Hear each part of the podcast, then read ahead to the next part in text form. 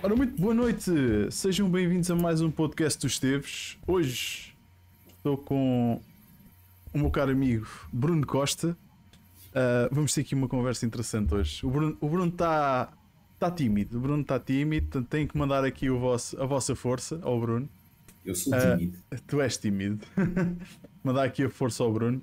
Uh, pessoal, hoje vamos falar aqui sobre freelancing, sobre os riscos de tomar a decisão de seguir no mundo do freelancing, ok? Uh, e pá, já sabem como é que funciona. Se não sabem, eu vou explicar.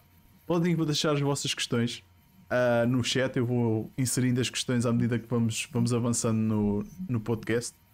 Uh, e já sabem. Ora, Maria José já está a dar as boas noites. Boa noite. Hoje noite. temos aqui. Deixa-me só aqui pôr porque eu não quero ver determinadas informações, ok? Uh, meu, olha, eu começo sempre por deixar a malta apresentar-se, uh, dizer o que, é que, o que é que faz, para onde é que tem andado, o que é que tem feito, o que é que não tem feito, e pá, projetos que tenha. Mano, agora este espaço é teu, aí. Pronto, muito obrigado. Desde já agradecer pelo convite. Um, eu chamo Bruno Costa, tenho 37 anos, sou freelancer há 3 anos. Um, e a nível de projetos pessoais é, é tudo o que eu costumo dizer tudo o que vem à rede é peixe. Uh, estou a tentar formar a minha própria empresa. Uh, ainda não consegui, mas espero que, que esteja para breve. Uh, e esse é o grande projeto para o futuro. E pá, a nível da apresentação, acho que, acho que é, é isso. Olha, é. um, então, portanto, tu tens que ver o último episódio com. O último, não, o antepenúltimo episódio com o Ruben Barnabé, porque ele deu-nos aí umas luzes sobre a criação de empresa e tal. Eu vi, eu vi, eu vi ah, viste? Eu, vi, vi partes, vi partes. Pronto. Vi os cortes. Viste os cortes, pronto. Eu, eu, acompanho o podcast dos Teves. Ah! Eu apoio, eu apoio. eu apoio. Só tenho que fazer, fazer uma, uma, uma machete, um hashtag. Eu apoio o podcast dos Teves. Olha, meu, uh, ainda obrigado por teres aceito vir aqui hoje. Claro. Uh, despenderes do teu, do teu precioso tempo.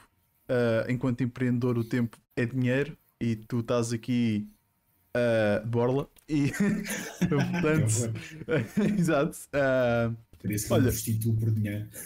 Exato. Não, faço trabalhos de borla. Faço trabalho de borla. Não faço trabalhos de borla. Depende, depende, depende. Pois, o cliente não pagar é de borla. Para os amigos, para os amigos até faço. Ah, pronto. Ah, veio um coração mole aqui. Já sabem, pessoal. Sejam amigo do Bruno. Façam amizade com o Bruno. Uh, não é fácil, não é fácil. Não é fácil, não é, não fácil. é fácil. Mas pronto. Já vi que tens aí um. Um design novo por cima. Tenho, tenho. Foi, pá, muita preocupação. E então, olha, decidi cortar completamente e acrescentar aqui um bocado. Yeah, porque tu antes estavas mais. Sim, eu era mais Agora, agora, é deixar, agora é deixar crescer mais, tipo assim, mais. Epá, não, não pode ser. Não pode ser que eu fico em modo talibã e depois ainda se quiser viajar não, não me deixam. Exato. Entrar no avião é complicado. Depende é, do país para onde fores. Epá, não, mas é sério, então com as máscaras faz muito calor. Ah, sim. E, ah, isso aí. Eu, olha, por acaso hoje tive que parar a minha porque a barba, quando metia a máscara, quando tirava, a barba ficava tipo ondulada. Sim. Uh, e pá, decidi, não, caga nisso, vou mesmo tirar mais um bocado e ficar só com, com os restos.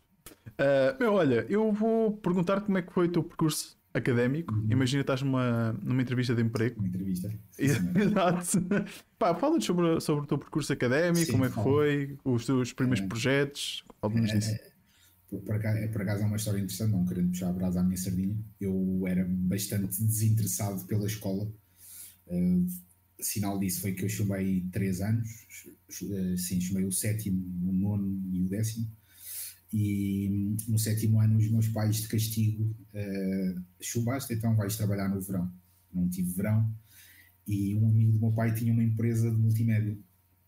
Pá, e foi um sobre azul, basicamente, porque descobri que, o que é que eu queria fazer para o futuro. Portanto, acalmei um bocadinho, comecei a focar na multimédia, na programação os meus primeiros trabalhos foram um Director, que é uma aplicação que já nem existe, que era da antiga Macromedia, que agora é a Adobe.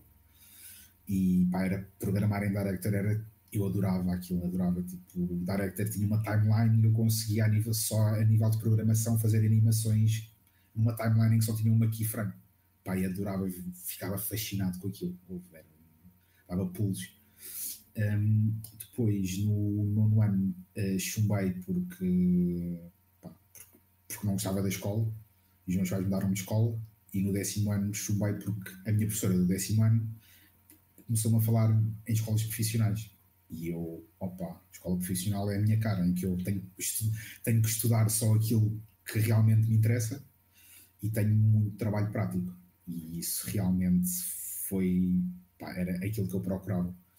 Uh, pronto, lá os meus pais lá acederam e puseram na ETIC, pá, e posso dizer que foi, foi brutal. Não tenho outro termo, porque além de ter tido um grupo pá, muito fixe, de 20 e tal pessoas. Os professores têm uma postura completamente diferente, têm uma, uma postura próxima dos alunos, uh, tão próxima que nós combinávamos almoços de turma e os professores iam connosco, iam beber copos connosco, pá, muito fixe. E depois tinha a vertente técnica, que tu tinhas, sei lá, de manhã tinhas aulas teóricas, tinhas português, tinhas ciências, tinhas matemática, e depois à tarde tinhas só aulas técnicas de Photoshop, de Illustrator, de PHP, de Access, pá, tudo, estás a ver?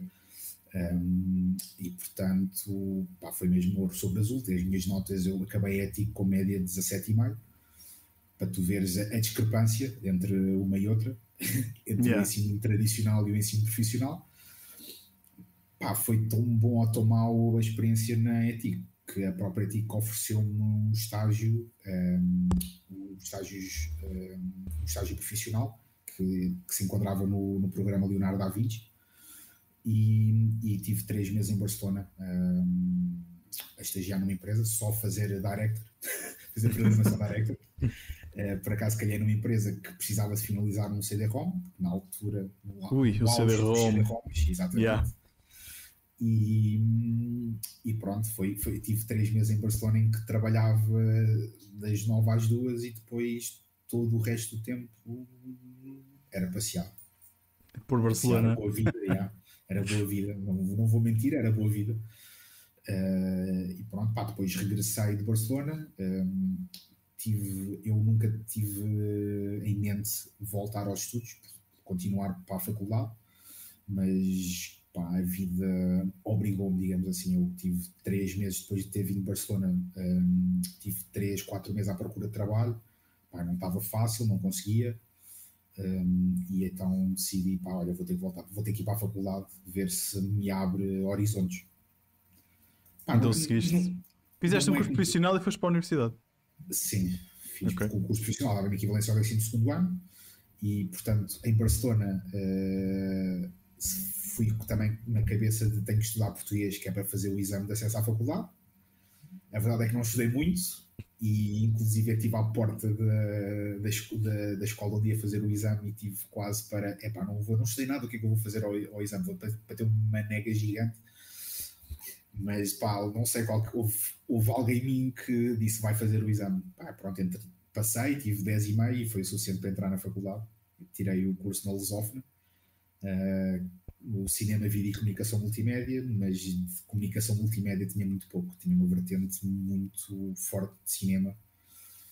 E para piorar a situação, foi no ano em que entrou o Bolonha, portanto, pá, a própria escola gerou-se ali um, uma confusão enorme, uma desorganização enorme por causa da introdução de Bolonha. E então, pá, basicamente, eu tive dois anos de cinema e vídeo e praticamente um ano de multimédia e isso partiu o meu coração, entre aspas, porque pá, eu vinha um curso técnico, portanto eu estava à espera de ter muita técnica na faculdade. E técnica foi bola.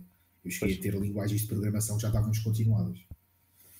E portanto, pá, para mim foi a maior perda de tempo e de dinheiro para os meus pais que epá, é a única é a única descrição que eu tenho do meu tempo de faculdade faculdade, para mim a faculdade serviu como experiência pessoal.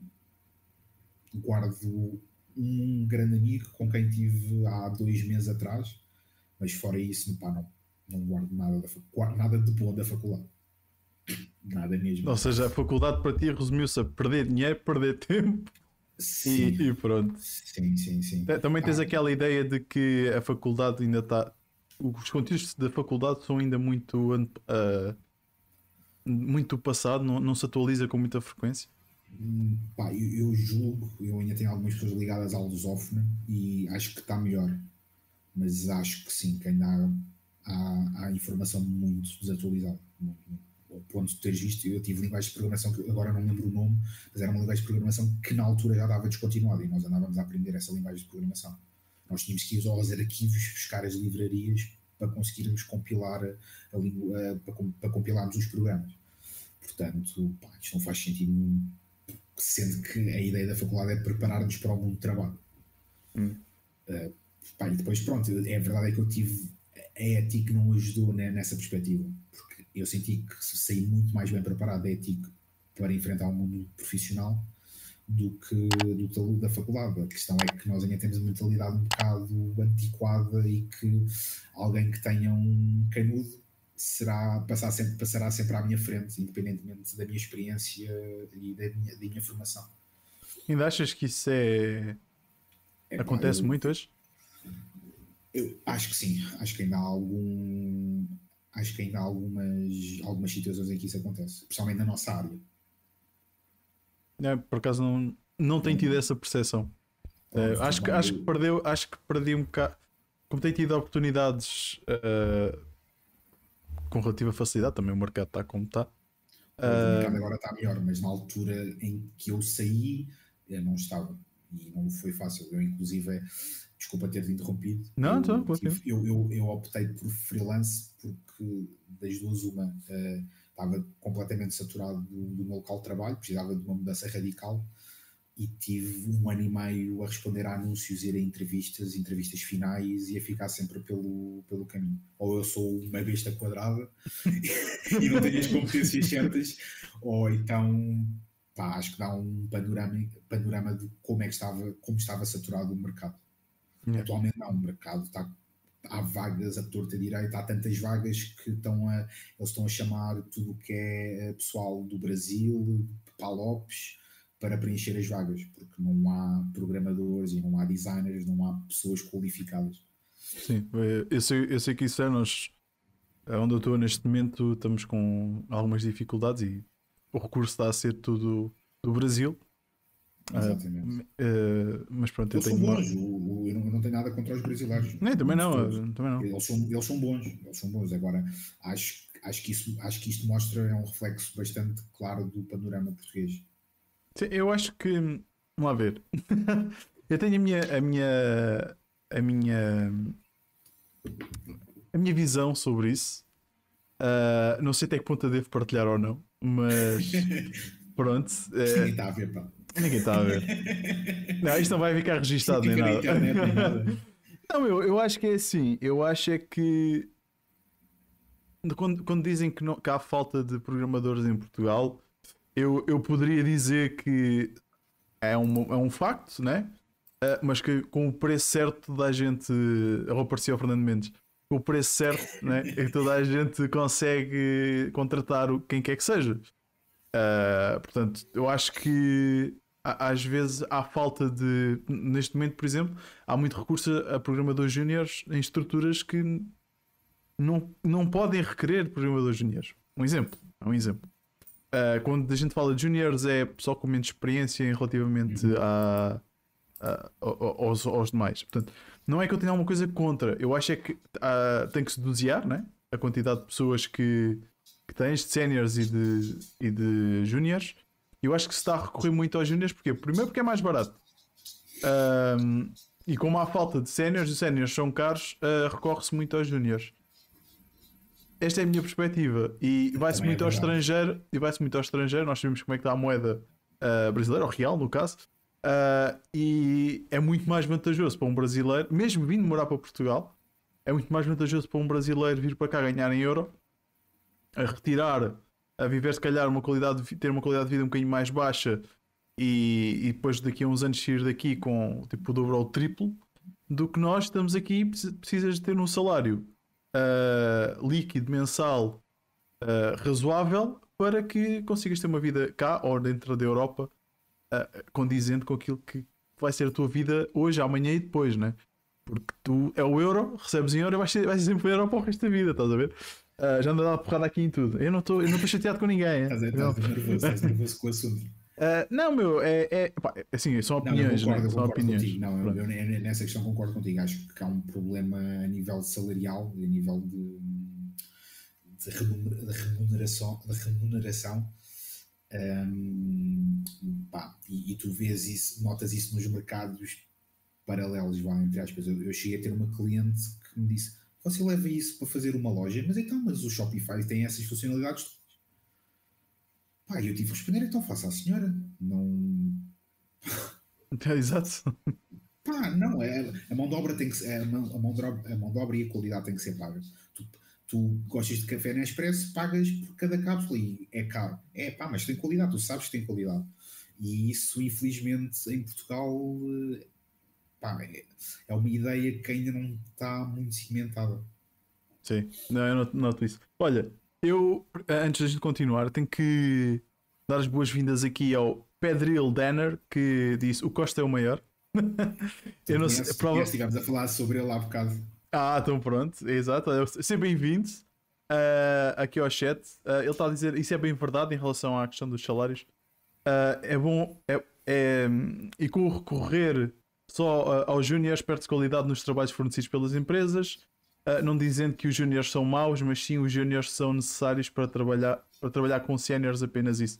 E aprendem ambos, claro. Sim, hum, sim. Há, há, bons, há, há melhores júniores às vezes do que há de séniores, mas o que, o que o que eu quero dizer no caso é que tu quando vais buscar um júnior ele pode saber muito a programação, mas há outras coisas que tens de saber, né? há soft skills, há ali momentos da, do dia a dia que nós temos que lidar, que eles nunca lidaram e, e às vezes pode haver ali algum, alguma questão. Ora, PK, boas noites, PK, seja bem-vindo novamente. Espero que, que voltes com mais frequência, né? Andas um bocado desaparecido. Um, mas pronto, em, relação, em relação a isso dos salários, era, é o que eu tenho a dizer, é o que eu acho. Uh, agora é assim, é lógico que as empresas também têm que. Há contratos para cumprir, há prazos para cumprir e têm que recorrer a que há e àquilo que têm. Pronto. Mas lá está, é como tu dizes, a qualidade paga-se. Exato, basicamente. Ah, sim, eu, eu isso dos prazos e pá, eu, eu sou, eu, para mim choca-me um bocado ter as empresas a apresentar, sei lá, pá, vou tirar números ao ar, um milhão de euros de lucros e depois todos, o, todos os trabalhadores que trabalham na empresa recebem o salário mínimo. Estás a perceber? É. Isso para mim choca-me um bocado. Porque, pá, porque, porque, a qualidade fica pelo caminho, apesar de lá está, as pessoas não reconhecem qualidade, as pessoas pá, é muito difícil as pessoas reconhecerem qualidade e, e, e, o empenho e a dedicação que um programador ou um gestor de projetos ou uma equipa tem que ter para aquele resultado, para o resultado final. Exato. As pessoas só olham para o resultado final, não olham para o processo do resultado final. Exato. Nem para a qualidade. Nem para a qualidade. Não, isso é verdade. Concordo plenamente. Olha, uh, tenho que dar as boas noites aqui também ao, ao, José Borges, que é um dos nossos mods. Foi o primeiro convidado do podcast dos Esteves e está sempre presente. Portanto, boa noite, Borges. Também tenho que agradecer ao, ao Pedril. Eu vou, dizer, vou te chamar Pedril, porque tens um nome muito complicado de se dizer completo. Ao Pedril pelo, por ter seguido o canal e ele fez aqui um redeem de atenção à postura. À postura de quem? À minha ou do, ou do Costa?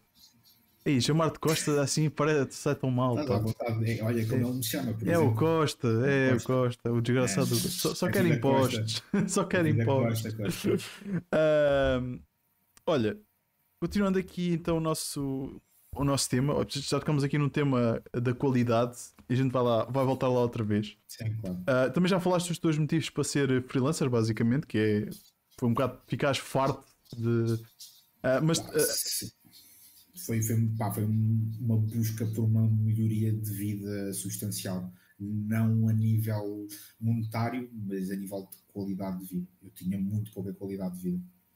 Pois. É, é, é, o que todos temos quando trabalhamos para os outros, não é? Basicamente. Sim, sim, pá, sim é, é, é verdade. É, há, há, empresas melhores do que outras, hum. um, pá, mas só, por exemplo, ainda eu estava a falar com uma colega, com, vá, com uma colega, porque eu continuo a colaborar com várias empresas, e, e só o facto de eu não perder duas horas em deslocações, para mim, é um ganho substancial de qualidade de vida.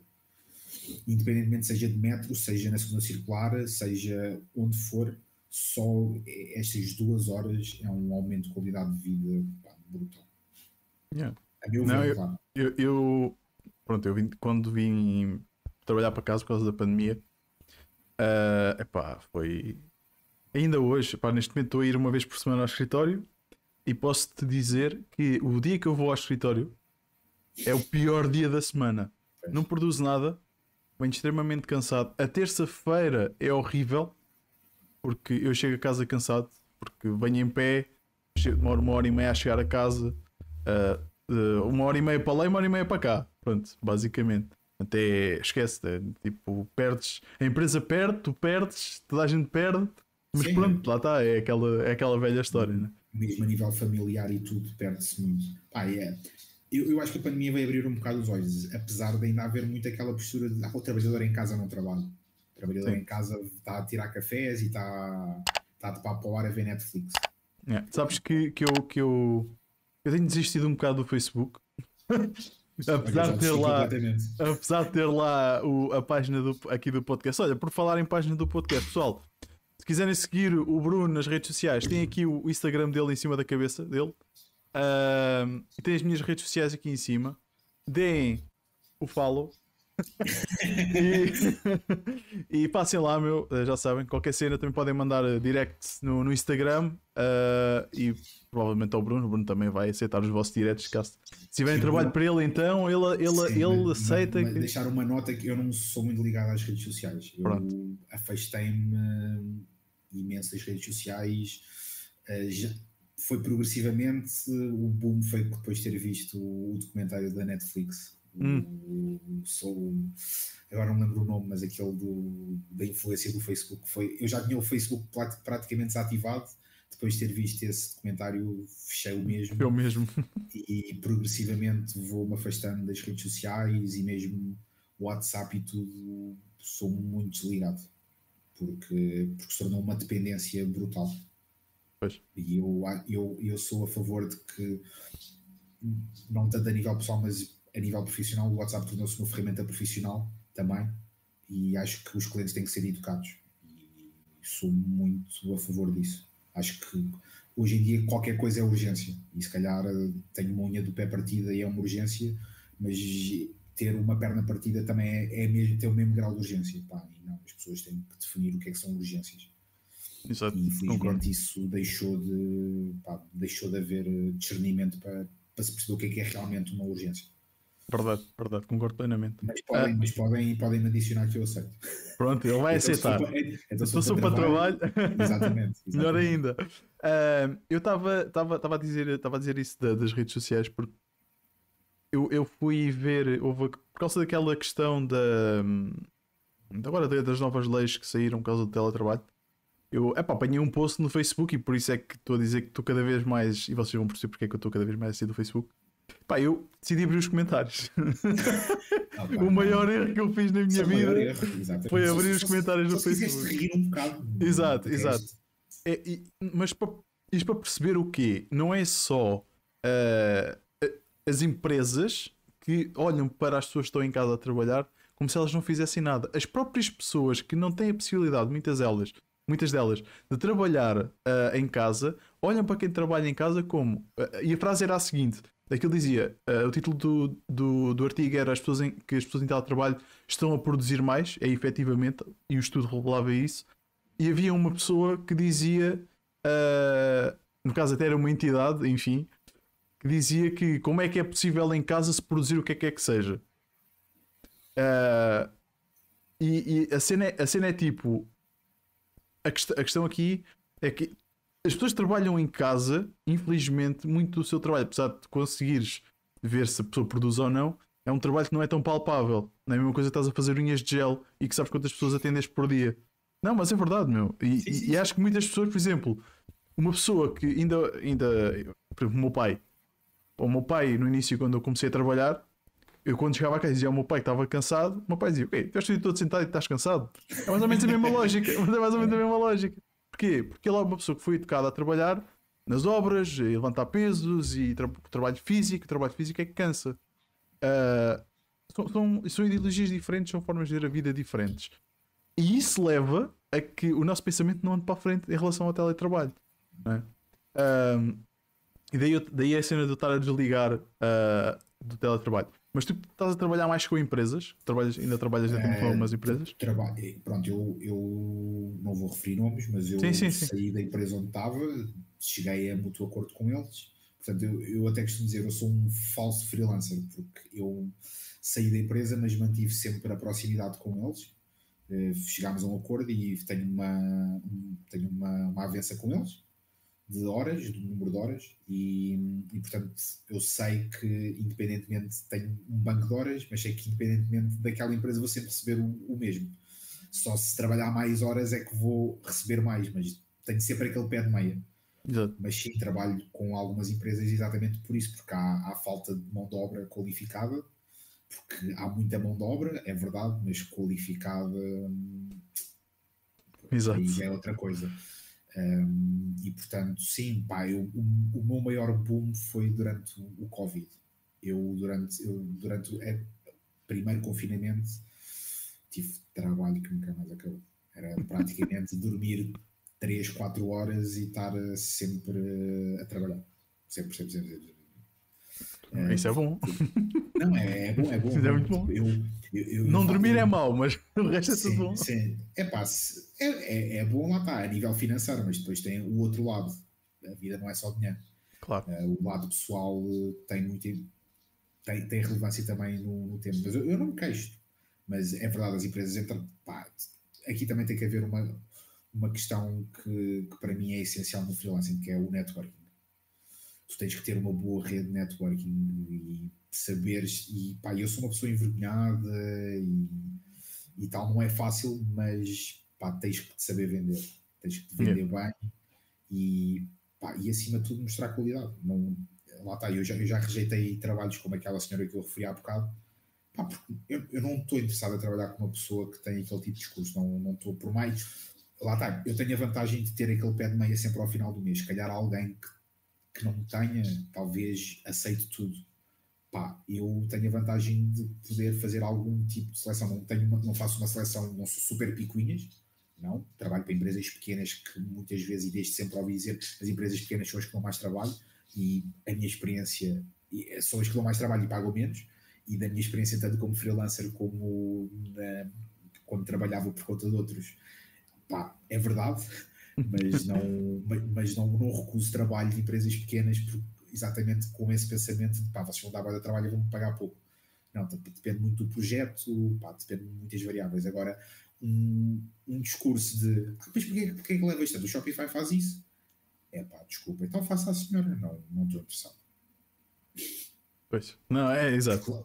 Porque aquela questão que eu, que eu referi atrás, pá, os clientes têm que ser educados e para mim eh, isto é uma cliente que nunca na vida será educada e portanto, por mais dinheiro que me possa gerar, é pá, eu prefiro não. Pá, vá para mercados paralelos, eu prefiro não aceitar. a sério, pá. Mas lá está, eu- é o que eu digo, eu sou um falso, sou um falso freelancer porque tenho sempre este pé de meio. Se calhar se eu fosse um freelancer eh, mesmo sem este pé de meia, se calhar aceitaria, por questões financeiras, porque há contas para pagar, eh, há, poucas para, há poucas para alimentar, neste caso de quatro patas, mas, Não interessa, são bocas para mas alimentar. são poucas para alimentar, sim, sim, sim. É, Ah. é isso, pá, e ganhares e teres uma, um- teres uma, uma qualidade de vida razoável. Não estou a dizer comer caviar todos os dias, mas se calhar deixa comer um bife de lombo uma vez por semana, se calhar é qualidade de vida. Exato. Olha, vou só aqui ao nosso chat que está animado. Ahm, o PK diz: A mim não me agradeces. Agradeço, sim, senhor. Obrigado por teres vindo. Mas tens vir mais vezes. Ah, ele diz também já não usa o Facebook. Agora é só Instagram. Porque só o Facebook, amigo. Mas não é o Meta. Agora é o Meta. É um meta. É Instagram e TikTok. TikTok é onde está o bom peixe. Pá, sim, Ah. também, eu também, pronto, eu, eu não falei no TikTok porque não considero propriamente uma rede, o TikTok uma rede social, vá, no, no aspecto mais de partilha. Interage, intera- interação. Sim, eh, acho que é mais, pá, é mais graçolas, vá. Exato. Vejo o TikTok como uma fonte de graçolas. Me quiser rir, Abres o TikTok. yeah, abre. Uh, ele também está a dizer que agora a rede social dele é o MoneyGram, comprem Shiba. Avaliem primeiro. Dead Master, ganda Dead Master, bem-vindo, meu. Uh, ao menos agora temos a regra do patrão não poder ligar aos empregados fora de horas. Né? No freelance isso não existe. Exato, basicamente. Uh, ora mais. The Great Egg. É, é o nome da. É o nome do, da série ou do filme? The Great Egg? Não sei. Uh, Será que era isso? Não, acho que era o Social Dilemma, uma coisa assim. Dilema, dilema o... social, cena. Yeah. É, acho que sim. Uh, fazer unhas em gel fazes, fazes mais dinheiro onde, uh, fazes mais dinheiro que. Hã? Fazes mais dinheiro que onde trabalhas. Não foi coerente, mano. a fazer unhas gel faz mais dinheiro por dia do que. É, é, é provável, é, é provável. Os arrumadores, os arrumadores são fazer mais à hora do que nós a trabalhar. É verdade. Olha, o, Jer o Jerico Ferreira, bem-vindo aqui ao nosso chat, Jerico. Uh, deixei de ver o Benfica para só para viver este gajo. Esse é, é, é, um grande amigo de longa data. Olha, é um amigo que eu conheci na primeira classe. É lá, é, então já vão, já vão bastantes anos. Muitos anos. Pronto, pronto, boa noite a todos. Boa noite, meu bem-vindo. Olha, se tiveres mais perguntas, tiveres perguntas para dizer ou falar mal dele, podes, podes meter aqui no chat ah, que, sim, a gente, eu já estou a, a gente partilha. uh, Ora, portanto, pronto, depois é o resto do pessoal a dar as boas noites e tal e coisa. Pronto. Um, nós estávamos a falar portanto, das redes sociais e tal, abandonámos as redes sociais. Uh, mas achas que isso tem. Ter, diz, diz. Ter, eh, estávamos a falar do porquê ter eh, ido para, como, para, para freelancer. Uh, sim, exato. Pronto. Mas estávamos agora a falar daquela parte das redes sociais. Não achas que esse, essa saída das redes sociais pode prejudicar o negócio? Ou seja, como acabas por sair não estar tão exposto, eh, não consegues, por exemplo, criar uma página de Facebook onde, onde pões o teu trabalho, onde consegues atrair mais pessoas e possíveis clientes. O que é que achas? Sim, eu, por um lado eu concordo contigo. Acho que eu, eu diria quase que no princípio das redes sociais eu concordaria contigo. Atualmente as redes sociais servem para tudo menos para isso. Yeah. Ok. Pá, eu posso dizer que fui para Aveiro, estive a trabalhar em Aveiro e fiz mais networking em dois dias de um evento do que se tivesse feito uma publicação no, no, Facebook. O, o, contacto humano ainda consegue ser mais poderoso do que consegue, consegue. a partilha das redes sociais. É, as pessoas com esta história do Covid parece que não, e eu, pá, eu contra mim falo, porque eu não sou uma pessoa muito social. Eu, além de ser tímido, não sou aquilo que eu digo, não, não sou um ser muito social mas as pessoas sentem necessidade do contacto humano, de, de falar cara a cara. As pessoas sentem muito, muito falta disso. Yeah. Eu não, é. mas pronto. Pá, eu, eu, eu, eu, também não. É assim, eu não, não posso mentir, eu, sinto um bocado. Eu não sou um bicho muito social, mas senti um bocado. Agora já estou. Pá, como já estamos, já estamos desconfinados há muito tempo, já começo, já começo a regredir na, nessa, nessa vontade. Mas no início tinha um bocadinho. Tinha. É. Não, eu, eu não sinto, não sinto, de facto, não sinto de todo essa necessidade. Uh, ah, é, porque eu consigo é, ter uma vida social na mesma, estás a ver? Tipo, eu não preciso ir ao escritório para ter uma vida social. Não, claro, claro que não. Claro que não. Mas, mas é aquilo que nós falávamos em, em off no início. A vida de freelancer é um bocado solitária é, é um bocado tu vives numa bolha muito própria e não tens contacto com muita gente presencialmente. Falas, com, falas muito ao telemóvel, falas muito por WhatsApp, etc., por, por Zoom, etc., etc., mas contacto tu não tens e estupidificas um bocado. A falta de interação com o outro, mesmo num registro fora de trabalho, faz com que tu estupidifiques um bocado. Gosto, gosto do termo estupidificar Acho que, acho que dava um bom, um bom verbo. Estupidificar. Yeah. Eu, estup, eu estupidifico, tu yeah. estupidificas. Não, dava um bom verbo. Esta, esta expressão é o meu irmão e, portanto, é Então pronto. Exato. Um, sim, mas eh, pá, de certa forma eu percebo. Eu, eu também tive uns tempos a trabalhar com, eh, como freelancer e, e, no, e notei que, que realmente há, há, muito menos contacto, mas não. Para lá está, eu como consigo ter uma vida mais social. Uh, mais social não, consigo ter uma vida social fora. Há pessoal que a vida social que tem, especialmente malta que já tem filhos e que acaba por não ter tanta liberdade vá, de sair e né, ir ali a um café, beber o café com os amigos, beber uma cerveja com os amigos. acaba por ser mais, mais complicado e o ir ao escritório acaba por gerar essa, esse ciclo de amizades e, e ter aquele contacto humano que, é, que, ele, que as pessoas precisam. Uh, se calhar um dia quando eu for pai, uh, se calhar isso vai acontecer, uh, mas eu sinceramente neste momento não, não sinto essa, essa necessidade. E não sei. Não, não, ia, ia perguntar o que é que tu achavas de, daquilo que eu estava a dizer. eu, eu, acho, eu acho que ajuda ao facto de tu viveres com a tua noiva. Isso, parecendo que não, é um, é um. Eu sei que não parece, mas é um aspecto social. Estás a ver? Não Sim. estás sozinho, interages com alguém. Uh, pá, eu posso interagir com os meus cães, mas não é a mesma coisa, estás a ver? E, e o facto, de, eu, eu, sou a favor de tu não precisas fazer amigos no trabalho, atenção.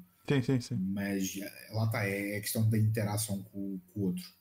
Não, não precisa de ser um registro de amizade ou de ir beber copos ou etc. É mesmo um registro de interação com o outro. E, sim, pá, eu, eu, é aquilo que estávamos a falar em off. A vida de freelancer não é para toda a gente. Fala mais sobre isso.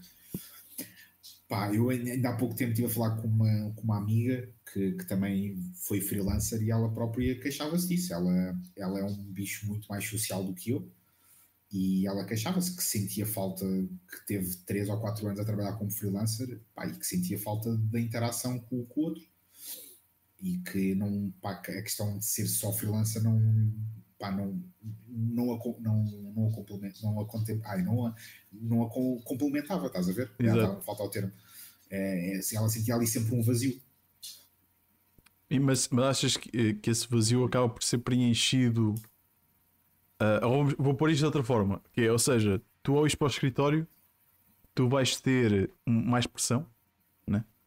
vais ter uh, horários. Depende dos ambientes, estás a ver? Hum. Eu acho que isso da pressão e horários, eu acho que isso depende muito dos, dos ambientes e do tecido empresarial onde estás inserido. Ok, vou perceber.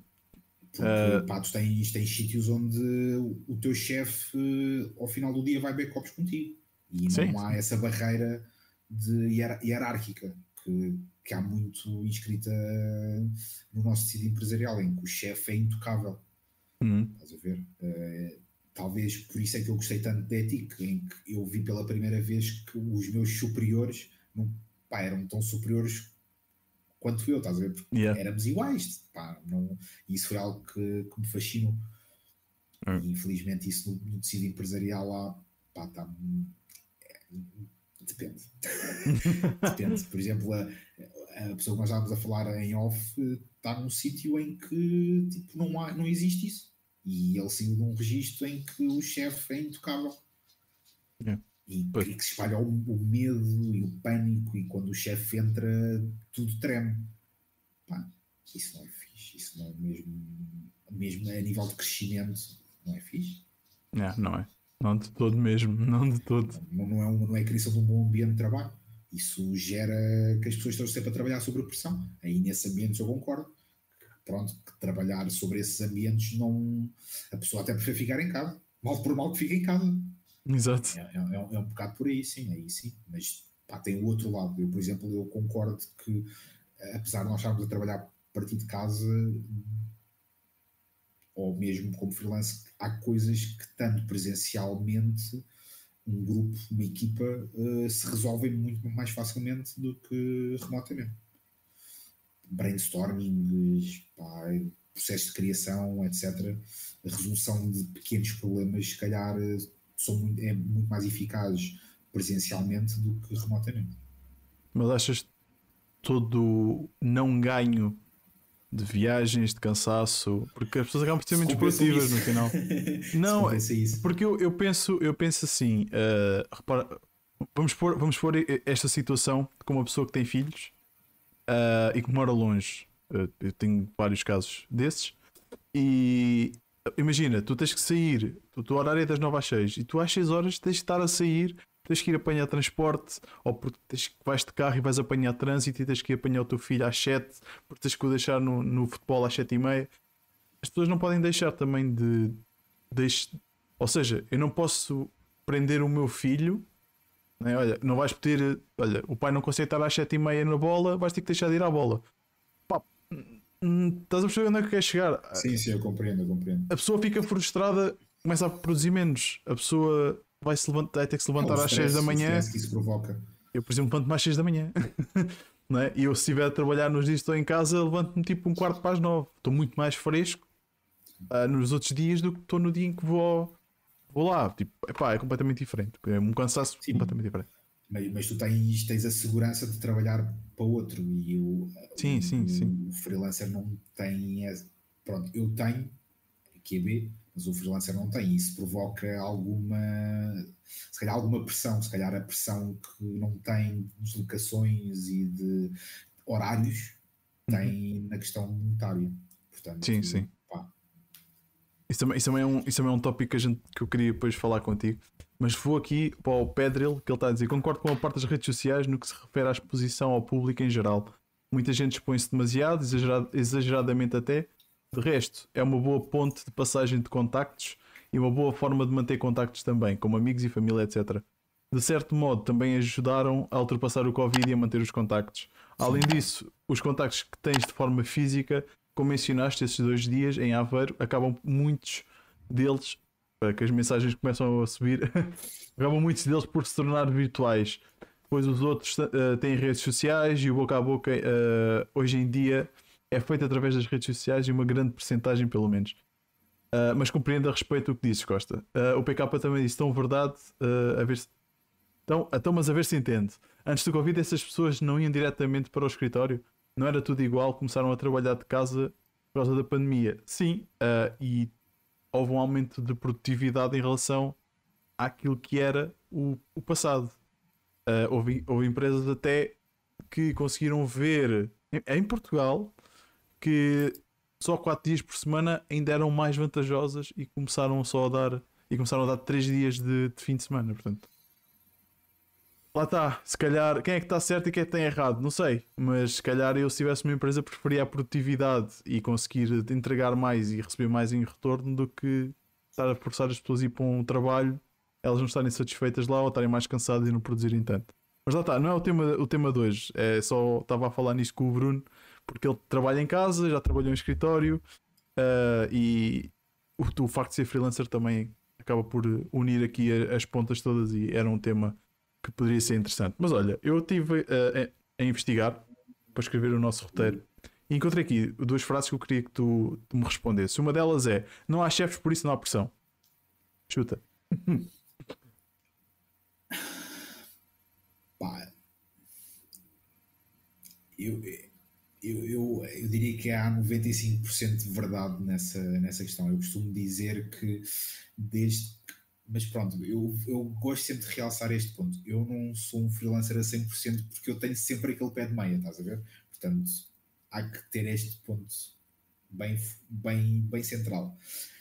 Voltando ao, à, à, pergunta, pá, eu costumo dizer que desde que sou freelancer que quase cogliterei o stress da, da minha vida. Pronto, e acho que isso responde yeah. uh, à, à, tua questão. Pá, eu, ok, eu tenho, tenho pressão, mas pá, eu deixei ter aquela obrigatoriedade de é pá, isto deixou de funcionar. É pá, espera um bocado. Exato. Eu, tenho, eu tenho outras pessoas para, para responder. Eu, eu quando, trabalho, quando trabalho em exclusividade, eu cobro por isso. Portanto, eu, eu se quiserem que eu esteja a 100%, por exemplo, num evento, eu cobro isso exatamente para compensar aquilo que eu não ganho do outro lado. Claro. E portanto, pá, há pressão e a pressão, eu acho que a pressão e a pressão existe sempre. Acho que é a maneira também como tu lidas com a pressão. Eu acho que o facto de, de não teres aquela nuvem de, do medo provocado pela chefia uh, faz com que tu olhes para a pressão de outra forma. Mas claro que tenho pressão. É, o cliente vai sempre fazer a pressão, não é? Sim, Chamada, sim, e-mail, mas, WhatsApp. Mas, mas, por aí volta à questão do educar o cliente. Yeah. Educar o cliente, sem dúvida. Para, para mim, não. É um bocado aquela história do Pedro e do Lobo. Quando tudo é urgente, quando o Lobo ataca, tu não sabes se é mesmo urgente ou não, e portanto tu deixas de dar importância. E eu, pá, da minha experiência, é um bocado isso que funciona. É, é assim, é, pá, não é como funciona, é, tudo, é, tudo, tudo é urgente. E depois deixa de haver uma real urgência. E portanto eu não, não permito que isso provoque pressão. Exato. Não, foi, acho que fazes bem. E estavas a falar aí da exclusividade. Ou vou-te fazer outra pergunta, para saber a tua opinião sobre isso. Que é, achas que as empresas fazem uh, bem, não é bem, achas que cortam as pernas quando fazem contratos de exclusividade com os seus empregados? Acho. Acho. E, e acho que não traz mais valias nenhumas para a empresa. Pelo contrário. Hidratação. Sim, peço desculpa, mas eu preciso. Não faz mal, não faz mal. Só vou começar a ficar rouco. Que eu lá não estou habituado a falar durante tanto tempo. As uh... cordas focais não estão habituadas. eu estava-te a perguntar isto porque eu tive uma conversa há relativamente pouco tempo com uma pessoa que, oh, Vinte, bem-vindo, presente, sempre a marcar presença. Uh, veio picar o ponto. Ele já se foi embora, se calhar. Uh, aliás, ele, ele, este gajo deixou umas perguntas no Instagram para ti, portanto, eu no final também já adicionei ele e mais uma, uma, uma pessoa. Um, estava a falar com essa pessoa e portanto, essa pessoa estava a querer começar um, um, Não era um negócio, mas queria ganhar um extra. Pronto. Uh, mas tinha essa questão da exclusividade. Ou seja, ele queria fazer uns trabalhinhos por fora de freelancing. Pronto, trabalha para uma empresa grande, uh, ou vá, uma empresa que não aceita, por exemplo, uh, ali o Café da Esquina quer abrir um site, não é? quer fazer um sitezinho para, para fazer a, uma propagandazinha do seu pão maravilhoso. Não tem um, não tem um fundo de maneio para pagar mil ou dois mil euros por um site. Pá, tem, tem um caixazinho baixo. Uh, epá, e empresa, ele nunca iria concorrer com a empresa onde trabalha. Portanto, estava aqui este, este jogo de cintura uh, e, e, a empresa não cedeu. Ele questionou a empresa, a empresa não cedeu disse que ele não podia trabalhar com possíveis clientes e que essas, essas empresas, por mais pequenas que fossem e por menos budget, budget tivessem, iriam sempre ser possíveis clientes desta e que eles não, não iam permitir. Daí a minha pergunta em relação ao que tu achavas sobre isso.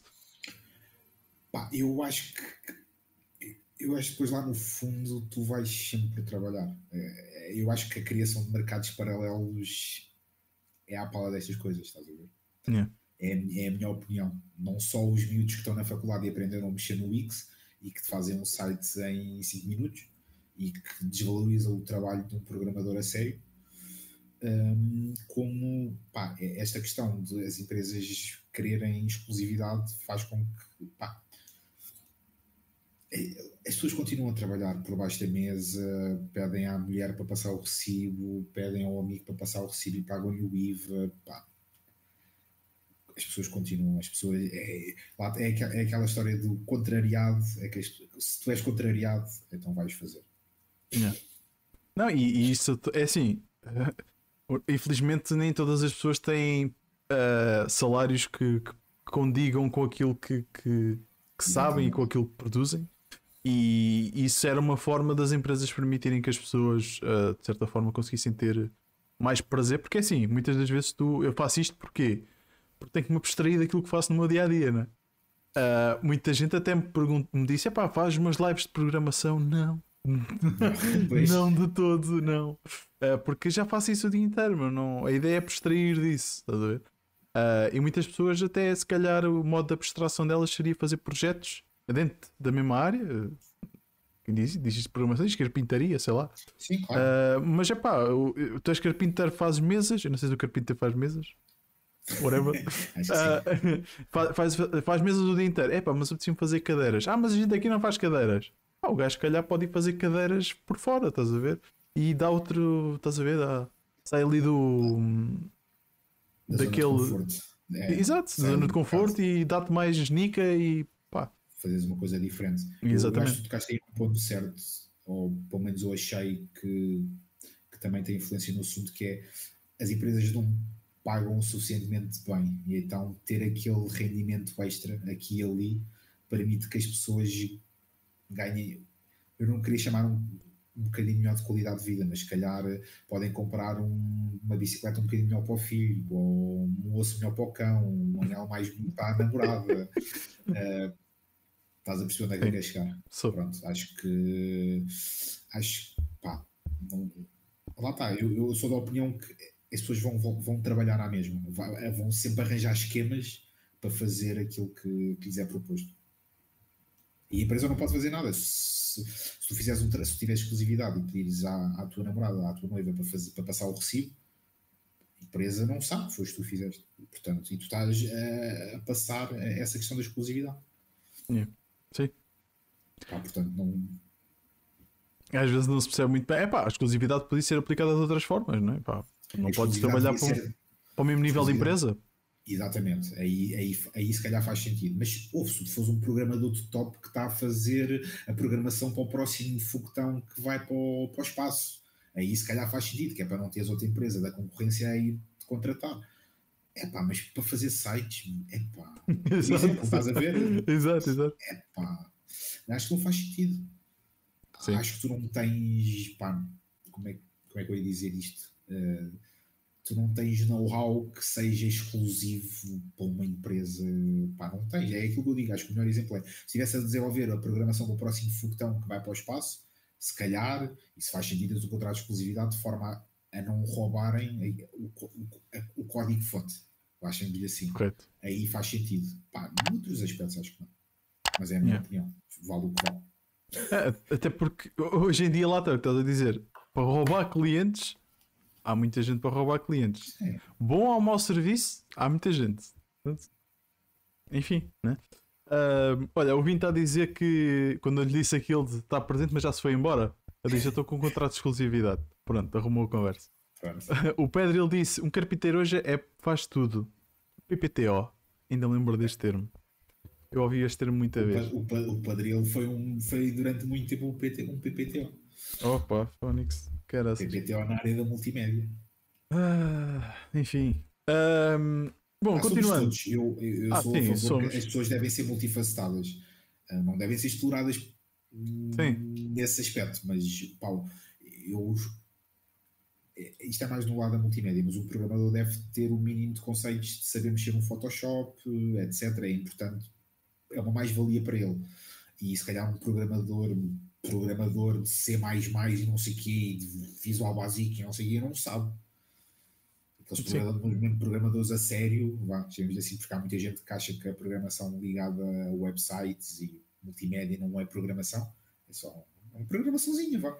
Exato. Um, eu acho que é uma mais-valia. Agora, ser explorado ao ponto de, andar a fazer edição de vídeo e programação ao mesmo tempo e ainda faz uns, ainda por fora ainda faz uns layouts de Photoshop é pá, se calhar aí voltamos à questão da qualidade. Sim, sim, sim. Perfeito, percebo perfeitamente.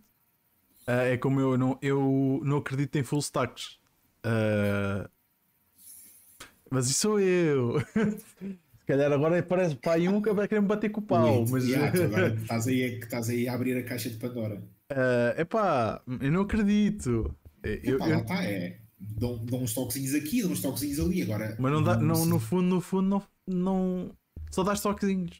Sim, não só dás toquezinhos. Quando for preciso entrar a sério, eh, estás a ver? Tens que, tipo, tens que arranjar um sénior, um foco, um, foco, um, um front-end ou um back-end. Claro. Eu acredito mais, Sim. eu prefiro distribuir assim as coisas, ou seja, tu fazes back-end, tu fazes front-end. Pá, porque tu especializas numa coisa e tu especializas noutra. Uh, o full stack é bom para quando tu trabalhas por conta própria. Por quando... Não, mas é verdade. Tu, quando trabalhas por conta própria, tens também fazer tudo, mano, basicamente. Sim, mas o, que eu ia dizer é que isso implica dois recursos, portanto, são dois salários. E um, e um, um, um back-end faz muito. O salário dele é, é, muito mais alto do que um front-end. E, portanto, as empresas não querem. Olha que não. Olha que não. Não? Não, não. É mais ou menos não. igual, tá? É mais ou menos merda. Pronto, não foge muito. Uh, olha, o PK está a dizer: uma vez fui a uma entrevista para uma empresa de fotografia e uma das regras. Uma, uma das regras era se um dia saísse de lá, não podia trabalhar na, mesmo, na mesma área, na mesma área, no raio de 50 km. Acho que isso durante uns 5 anos. Isso é legal? É, é legal. É, é sério? Isto é legal? Sim, sim, sim. Eu conheço outros casos parecidos. Não a questão do raio de 50 km, mas o não poderes ir para empresas que fizesse que, se, que oferecessem o mesmo tipo de serviços. Mas se trabalhas numa área, vais sempre ah, trabalhar é um, é um por uma cena. É, tá é, um contrato. Se tu assinaste o contrato, é porque aceitaste o, aquela cláusula. Atenção, mas nem todas as cláusulas são, são legais perante a lei. Eu já, já tive casos de pessoas que assinaram cláusulas, depois foram ao tribunal e aquilo na lei não vale. Não vale. As cláusulas não. têm que ser consoante as coisas são permitidas por lei. Não, não é. Se eu quisesse escrever aqui uma cláusula que tu nunca vais poder sair da minha, da minha empresa e se isto não pediste trabalho em mais lado nenhum, tu assinavas, pronto, estavas queimado. Não, não pode ser assim. Ok. Tem calma, mano. Não pode- Estão-me aqui a dizer no WhatsApp que não é legal, que é, está tipo na grey zone. Pois, Isso eu tipo, é- é- isso, então depende, depende um bocado de quem for eh, julgar o caso. uma- É, pá, as basicamente. pessoas- o problema é que as pessoas nunca, nunca recorrem aos tribunais, as pessoas têm sempre como pá, tu- custos. Se tu É, quiseres queimar um empregado, meu. Então, Sim. tipo, tu sais da minha empresa e não vou andar atrás de ti para saber se foste para, o- para o rival. Que, mas é que é que Sim. se lixe. Ou, ou- lá está, se se o gajo que constrói foguetões, se calhar ainda vou. É pá, mas agora tiras fotografias, meu. 50 gajos ao, ao meu lado tiram fotografias, meu. Por amor de Deus. Não, mas cara, ele, ele revela melhor do que os outros. Exato. Faz o que. Dá-lhe o toque de dedo é mais. Aí, Exato. agora exemplo. Ahm, o Vini estava a dizer, estava a fazer confusão com a efetividade. Exclusividade nunca é bom, na minha opinião. Eu, quando trabalhava ah, mais na parte de modelo fotográfico, as agências queriam exclusividade. Lá está. A, a efetividade, sim. A exclusividade. É outra coisa, sim. É- Ah, o, o Jerick disse, ah, mas tem, mas tem de pagar para fazer aquela, aquela cena. Ah, tá bem, também o, o a exclusividade tem que ser paga, em teoria. Ah, em teoria. É como, como a isenção de é, horário. mais 100 também. euros, é mais 100 euros. Mas atenção, à- atenção à isenção de horários. Que eu já ouvi, já ouvi a dica do que epá, mas tens que ficar porque tens isenção de horário. Sim, tem que ficar ou duas horas antes, ou duas Yeah. horas depois, ou uma antes e uma depois. Calma. Ah, Isso, isso, é, é tá, isso é uma grey zone muito. Não, não, isto está na lei. Não, não, eu sei que está na lei, mas as empresas manipulam isso de uma forma. O problema é que eles, mani- eles manipulam porque pensam que tu não sabes. Tu não souberes, se calhar, opa, se calhar é. Estás a ver? Exploram-te. Mas se Epá, tu souberes as tuas. Eu já soube de casos em que eles, pa- eles pagavam hum, a isenção de horários, mas baixavam o teu salário base, portanto igualava. Exato, ok. Portanto, não, não, pagava, não recebias um extra por teres isenção de horários. Exatamente, exatamente. Recebias exatamente a mesma coisa. E basicamente. Ahm, o PK diz: ah, ele, ele ia-me ensinar tudo o que sabia, as técnicas e isso. Oh, tá bem. Também quando entras como estagiário num sítio vais aprender tudo. Enfim. Ah, o 20 disse: basicamente, se aceitasses, se quisesses fazer algum trabalho por fora, terias que ter a aprovação da agência. Esta, ah, esta queria pedir caixa portal. Oh, pois, ó, é, basicamente eram uns. Eles eram intermediários. Ah, o Jerick disse: é só durante. ganhar a- Exato, quer ganhar a custa tua custa. Então imagina, é a mesma coisa, é a mesma coisa que esse, esse rapaz que eu estava a dizer há bocado, ele foi ter à empresa, se a empresa quiser, não, olha, tu fazes, mas 10% do, do trabalho que fizeres é, é nosso. Não, a ver? Isso é exploração. Ouve, isso é exploração. Pronto. Ah, o, o Jerick disse que é, é só durante dois anos e o padre ele disse que a isenção de horário é sempre com o máximo total semanal de, de 40 horas. Vai dar mais ou menos aquilo que eu disse, é duas, É. duas horas, ok. Ahm, não, vale, não vale, não vale, o- vale o que vale, claro, mas, mas as horas totais nunca poderiam ultrapassar as 40. Epá, às vezes um gajo faz mais de 40, enfim. Então, quando estás a partir de casa, pá. Sim, eu, Sim, que já era fiz madrugadas, pois. por exemplo. Eu, eu, felizmente não, eu no outro dia tive um amigo que comentou comigo que tinha feito uma direta a fazer um trabalho e eu pá, não me lembro quando é que foi a última direta que eu fiz a trabalhar. Lá está, eu há bocado disse que durante o Covid trabalhei muito, mas nunca fiz uma direta. Pois é isso. Sim, sim, eu já, já fiz. Aliás, mais uma vez, muitas coisas que, que eu fiz era impossível eu fazer em escritório. Nem eu aguentava. Trabalhar até à uma, duas, três da manhã, fazer diretas. ah, então, tomava banho Sim. aonde? La- Lavava-me nos os sofacos na casa de banho do trabalho. Não, mano. tipo, não faz Também se sentido. três horas em deslocações, isso Yeah. quebra qualquer, qualquer pessoa. É, acabava de fazer o que fazia e entrava em burnout. Por falar nisso, temos um, um podcast sobre o burnout lá no YouTube, se quiserem lá passar. Mas falas no burnout quanta gente? Quanta gente entra Hum, quanta em burnout gente. nesse E depois, e depois depressão e depois. Enfim. Olha, a segunda, a segunda afirmação que eu tenho aqui para ti é: ser freelancer é só para os mais novos. Pá, eu- eu- lá está, eu, eu, eu se calhar concordo com essa afirmação no sentido em que é mais fácil seres freelance quando não tens muita responsabilidade, quando não tens contas para pagar. quando tens poucas contas para pagar, quando as tuas contas para pagar são as jolas que vais ver no bairro alto sexta, sábado e domingo. Yeah. Quando tens contas fixas ou tens um bom networking e sabes que aquelas empresas meias não contratam para fazer trabalhos ou, consegue, ou tens uma vertente forte de networking, ou então se calhar vou concordar contigo. Sim. Quando tens responsabilidades a nível monetárias, não é fácil. Tu tremes um bocado lá, voltamos à questão da pressão. Yeah. tens a pressão para pagar contas, tens a pressão para. porque não. Por, ainda, não ainda não metes comida na mesa, só estares vivo e respirar. É o fruto do teu trabalho. E, pá, e, e ainda há muito, há muito aquela questão também de. É a questão de mentalidade a questão do freelance está muito ligada à, à questão de ao pessoal que trabalha a partir de casa não produz. Exato. Pá, é uma Sim. questão de mentalidade, estás a ver? Não, o freelancer se calhar tem, apresenta tanto ou mais qualidade porque tem outro estilo de vida que um programador de uma empresa ou uma equipa, eh, mas isso se calhar não é valorizado. Concordo. Lá tem, voltamos à questão do full stack. Tu, se calhar, tens numa empresa, tens uma equipa com um designer e um programador que te. Pá, eu, eu falo em websites porque a minha área são websites. Sim, sim. Um, mas, se calhar, se, pá, uma empresa uh, tens duas pessoas a trabalhar e recebe, pedes 2 mil euros por um site e as empresas dizem, e, o, e o cliente diz: Ah, sim, sim, muito bem, não é caro. Mas, se calhar, se for eu e pedir 2.500 euros, 2 mil euros, eles já vão chacar. Pois, lá está tal coisa. Exatamente. Sim. Porque a empresa tem mais probabilidade de entregar a horas. Blá, blá, blá. Por, porquê? Porque não, isso não é verdade. Não, Sim, tempo concordo. de resposta de uma empresa é muito pouca a empresa que dá tempo de resposta numa questão de minutos. E um, freelancer é capaz de dar numa questão de minutos. Sim, isso é verdade. verdade. Sim, empresa, as empresas normalmente têm mais uh, ruído pelo meio da comunicação do que tem um. Tu, tu entras diretamente em contacto. Exatamente, era isso. Tu tens, tens intermediários pelo meio e com o freelancer não, tu vais diretamente à. Como tínhamos um, como tinha um colega, vais diretamente à source. Exato. um, ah, mas, portanto, tu, tu precisaste já várias vezes que queres um falso freelancer. Sim, uh, eu acho que é importante referir essa, essa, sim, essa questão. Sim. Uh, mas, no entanto, isso também acaba por ser um bocado estratégia. É um bocado tu. Né? Sim, sim.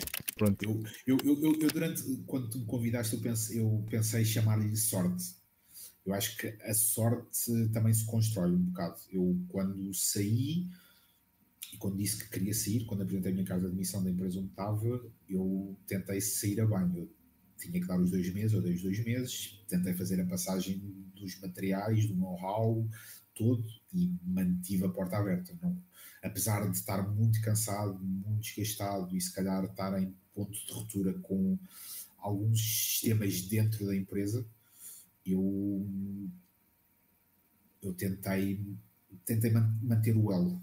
Ju, juro que pensei que não iria ser possível, mas passado três anos, exatamente porque ainda tem muita mentalidade do trabalhador na, na empresa é que funciona Estás a ver? E, mas pá, estou espantado que passado 3 anos eu continuo com esse céu e, e agradeço muito e não estou minimamente arrependido de ter mantido esse céu.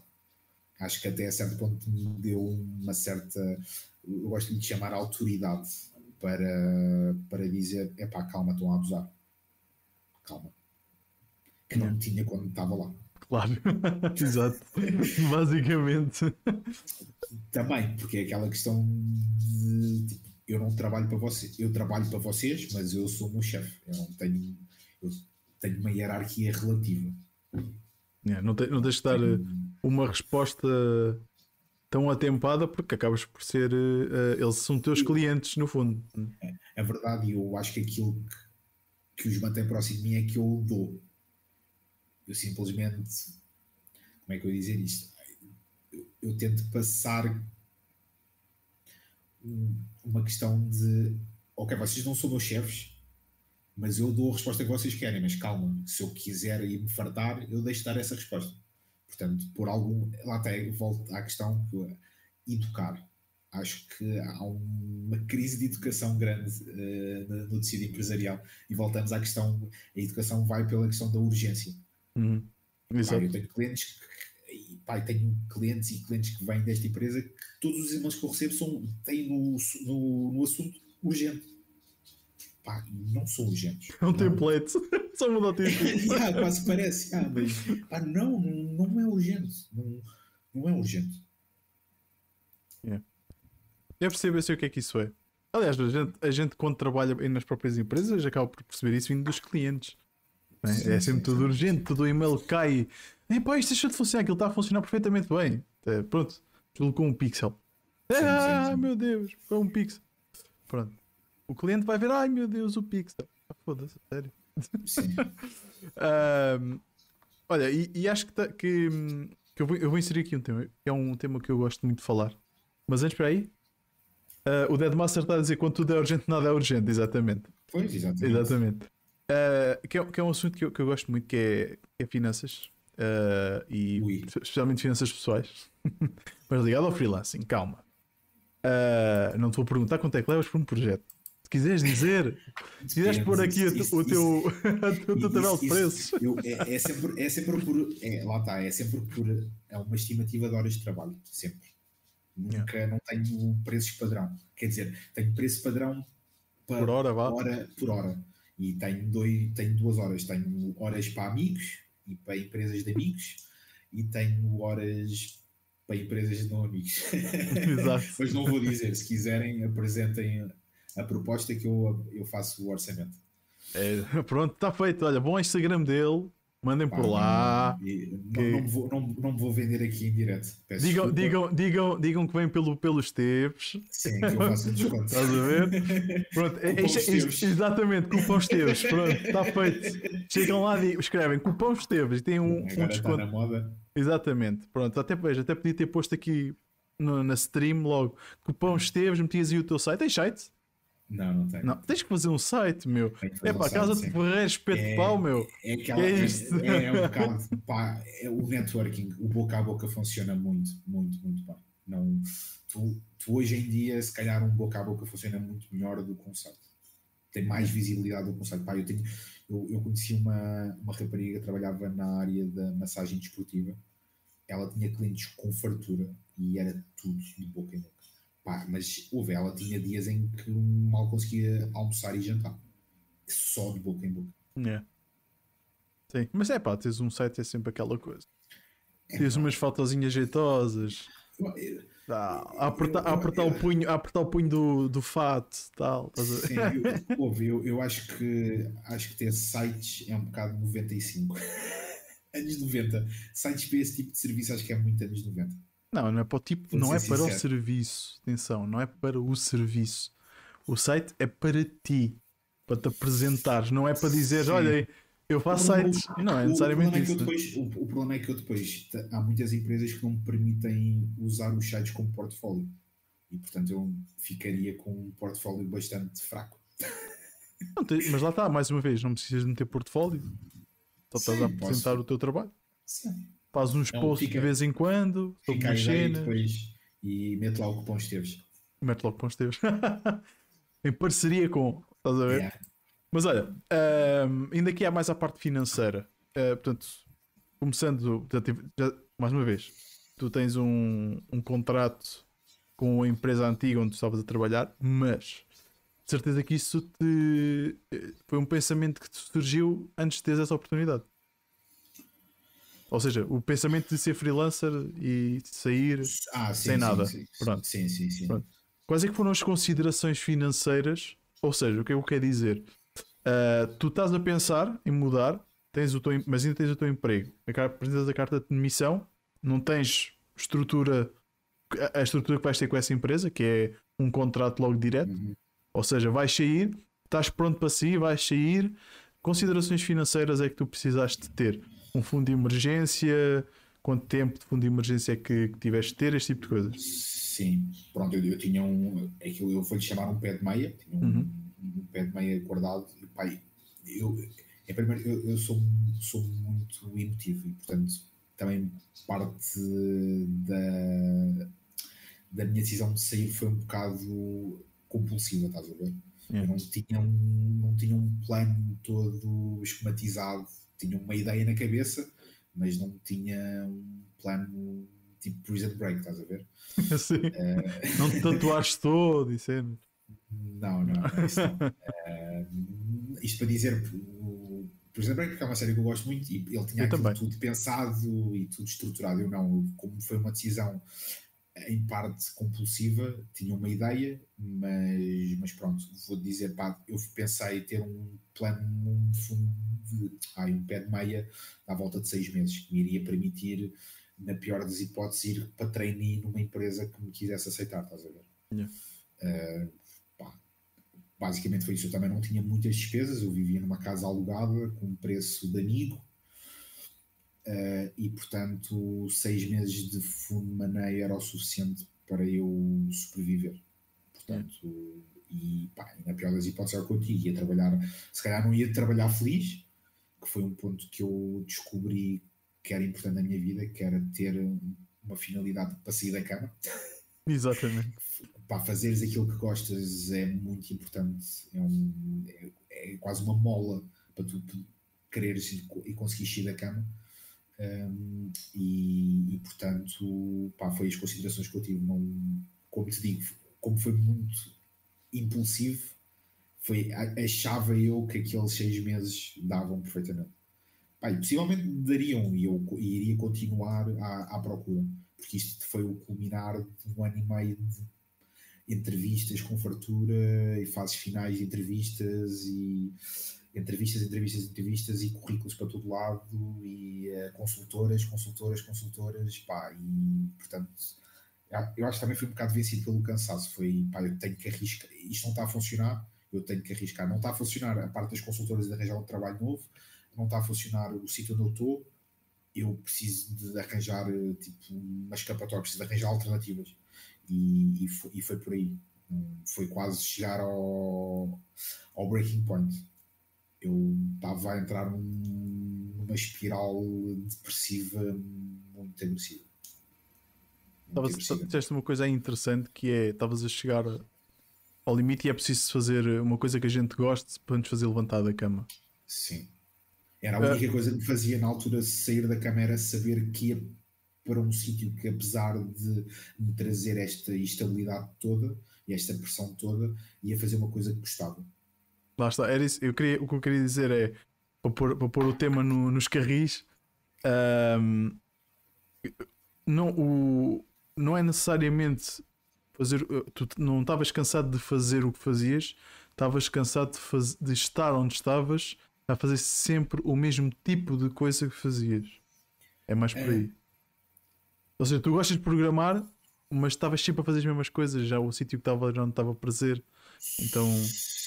Não era tanto fazer as mesmas coisas, eu ligo mais à estrutura por trás disso.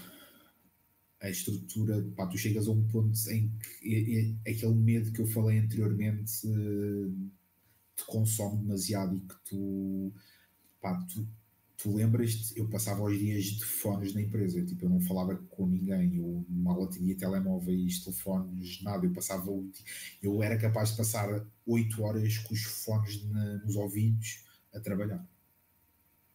Porque não queria. Eu estava ali para trabalhar, não estava ali para mais nada. Não- e muitas vezes a minha cabeça não estava ali. Estava- eu estava a programar de forma automatizada. Achas que isso também não é um bocado responsabilidade das empresas perceberem o que é que se está a passar, seja de forma ah, em diálogo, ok? Existe falta de diálogo, isso existe. Ah, e, e- e hoje por acaso estava- a pensar aqui no podcast, estava a pensar numa coisa que é tu normalmente imagina, tu és uma pessoa muito produtiva, produzes muito e de repente deixas de produzir. Ah, o que vai acontecer é que tu vais ser chamado a atenção porque já não produzes, mas muito provavelmente ninguém vai perguntar assim: olha, tu produzias bué, meu, o que é que se passa? Estás bem? Precisas de férias? Queres tirar um tempo? Queres tirar uma licença? O que é que se passa? Não estás motivado? Queres mudar de projeto? Ninguém te faz essa pergunta. A pergunta que provavelmente o que vai acontecer é: não estás a produzir, tens duas opções, ou começas a produzir ou vais para a rua. Ninguém te pergunta, ninguém se vai preocupar ah, no ponto pessoal, estás a ver? Lado achas- humano. Exatamente. Achas que há muita falta disso, meu? Tipo, perceber o que é que a pessoa está a sentir e porque é que está naquela posição naquele momento? Eu, eu, sou, eu sou bastante humilde e dizer isto porque eu não, eu não tive uma experiência. Eu basicamente trabalhei praticamente sempre com as mesmas empresas e dentro da mesma empresa. Andei a saltar dentro da mesma empresa para outras empresas, mas fazia tudo parte do mesmo grupo. Portanto, eu não tenho uma experiência vasta do tecido empresarial mas acho que existe.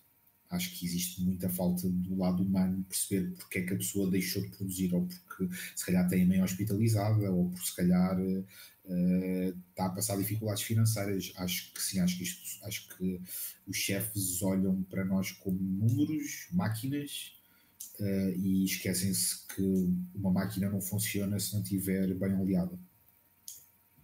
E acima de tudo, como há pouco investimento, as pessoas são todas em burnout. Portanto, yeah. pá, uma pessoa em burnout não dá.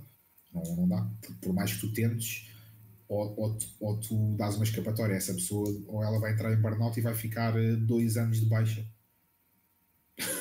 e yeah, vai ter que arranjar alguém para substituir.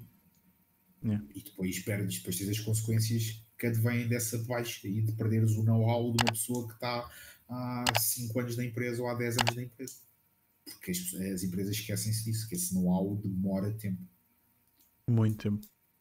Muito tempo. Muito tempo. aquilo que estavas a dizer, é a diferença entre um trainee e um, e um, e um sênior. Yeah. O trainee, por mais competências que tenha, não tem o know-how, não sabe o funcionamento da empresa, não, não, não percebe, não sabe o que é, que é o dia a dia da empresa. E isso demora-se a adquirir. Isso não é uma coisa que tu adquiras de uma semana para outra, se calhar às vezes demora meses. E com, com a aquisição desse know-how, desse soft skills, como tu lhe chamaste, uh, estás a perder qualidade, estás a perder produtividade. E quando perdes essas duas, estás a perder dinheiro. Exatamente. Basicamente. Yeah. Um, pessoal, estou a vir muito morto outra vez. Se querem fazer perguntas, se quiserem inserir temas na, na nossa conversa, uh, escrevam aí no chat. Ao pessoal que está a ver e que não consegue escrever no chat, Pá, uh, cria uma conta na Twitch uh, e siga o canal para poderem escrever aqui no, uh, no nosso chat. Aliás, basta só, só criarem conta na Twitch. Cupom Esteves. Portanto, vão ao site do, do Bruno e metam Esteves, Esteves 10, como sugeriu aqui o PK. Uh, 10% de desconto.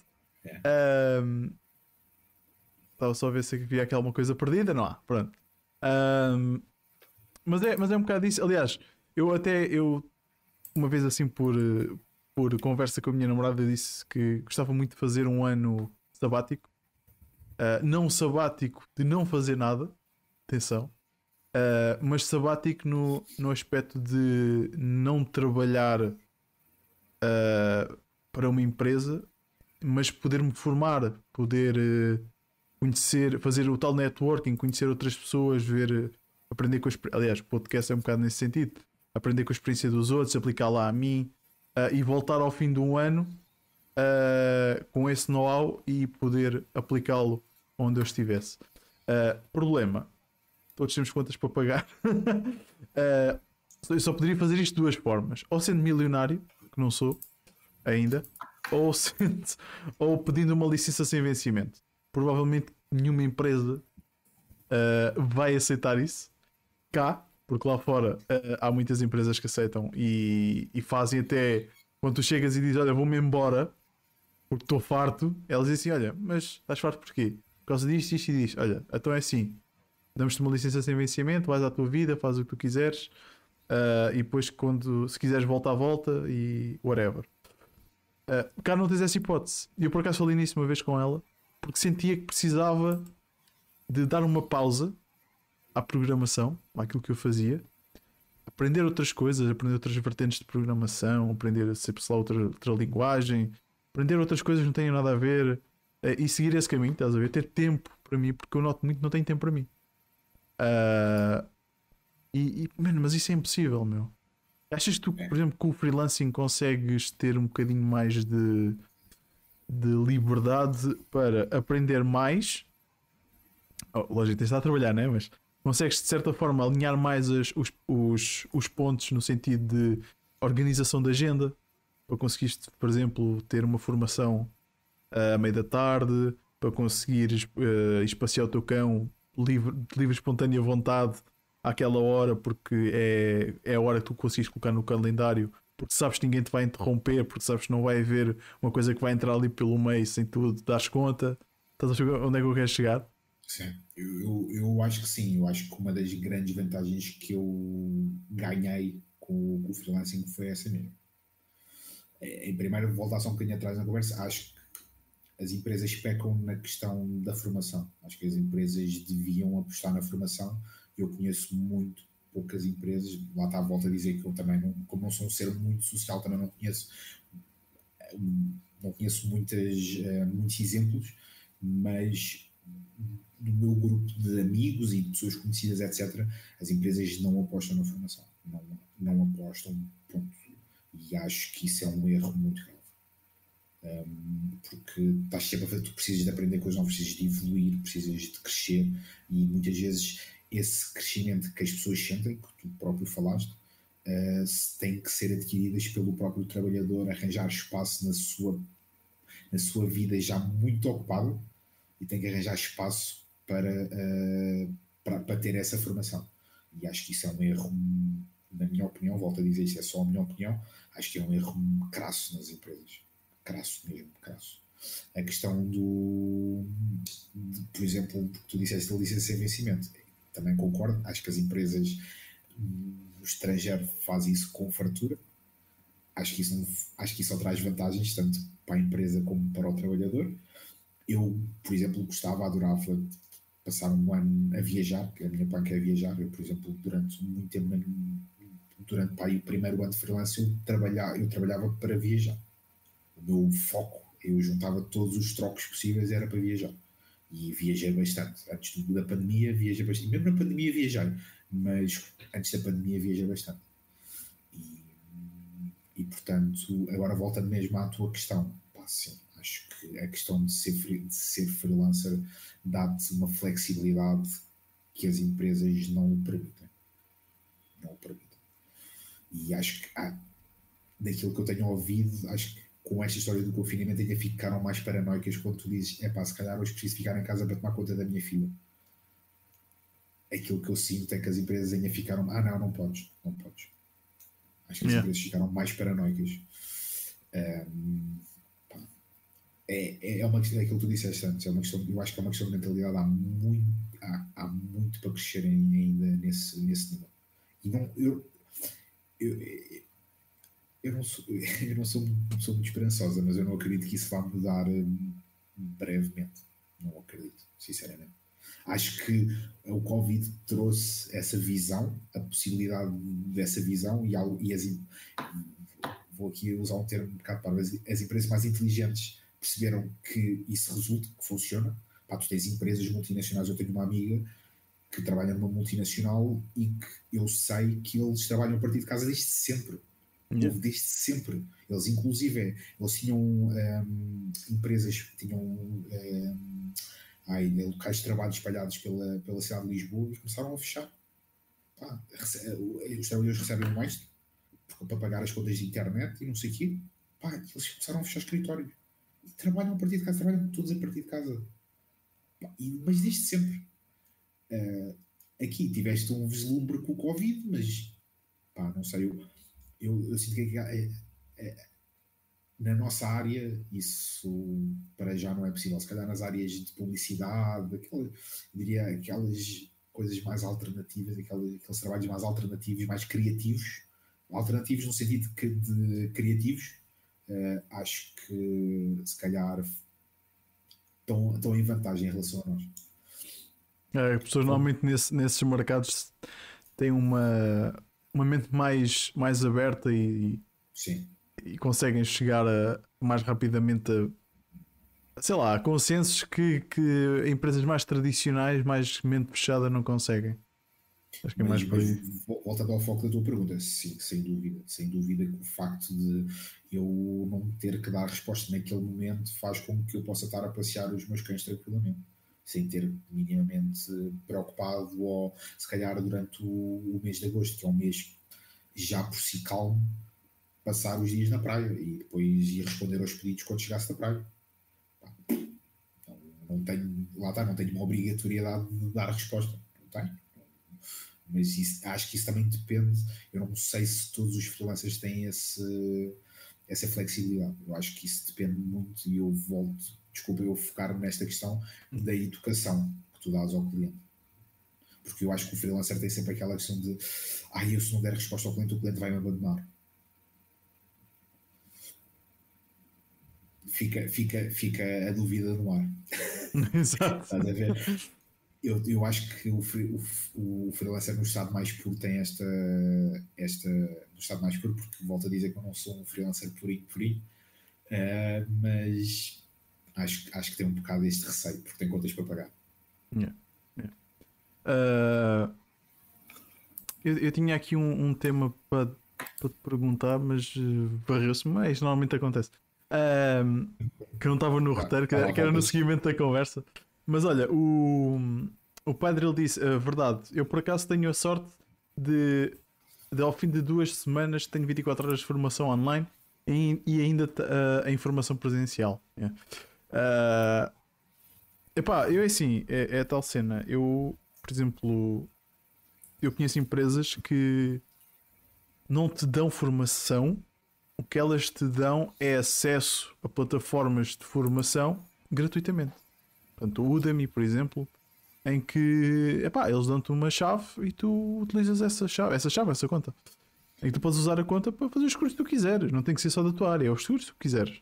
se quiseres fazer de marketing, fazes, se queres programação, fazes. Se queres aprender a pintar, fazes. Epá, eles dão-te a liberdade de fazer isso.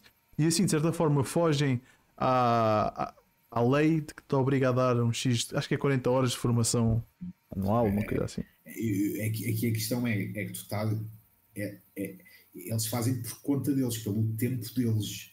E a formação dada pelas empresas deve ser no horário de trabalho.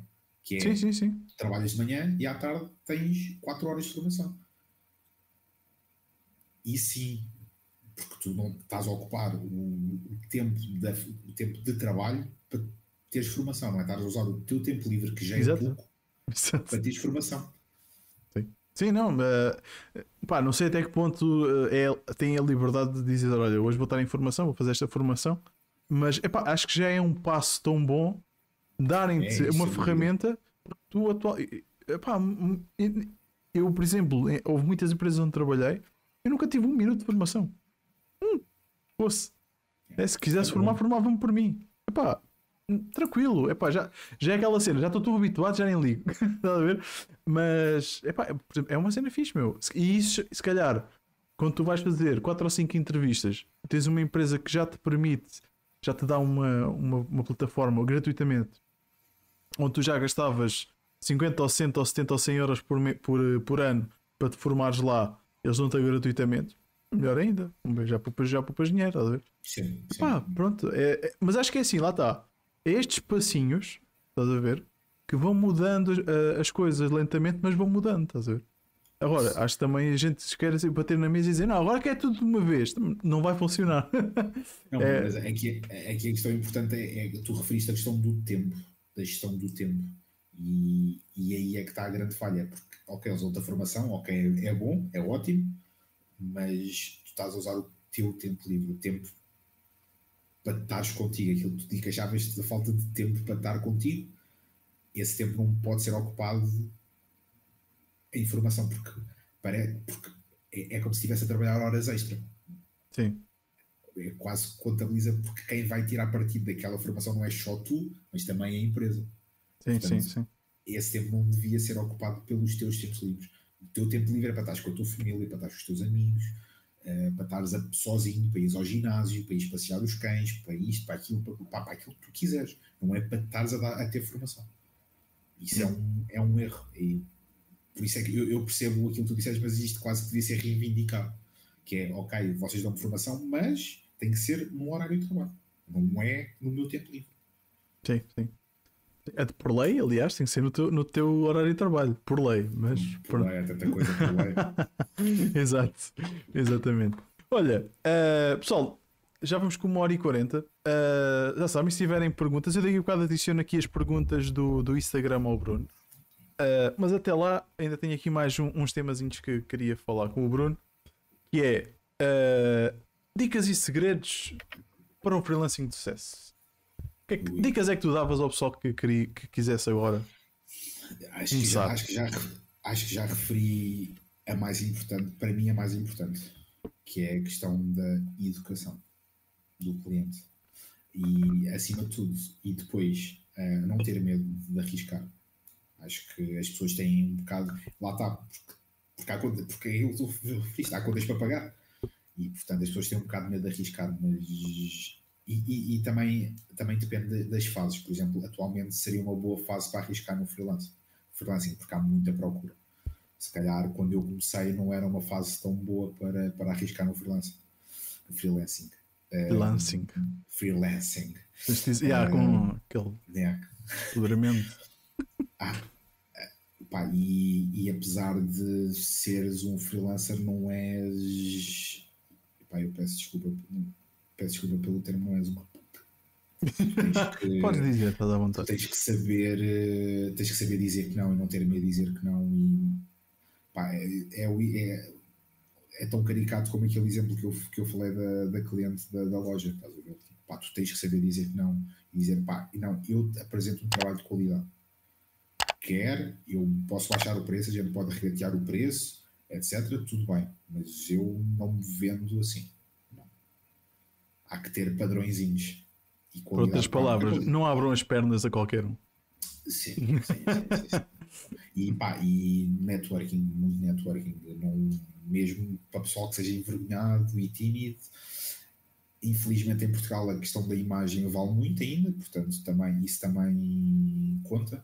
E pronto, eu estou assim porque vim de um evento também, porque eu normalmente no dia a dia não ando assim, mas a imagem conta muito.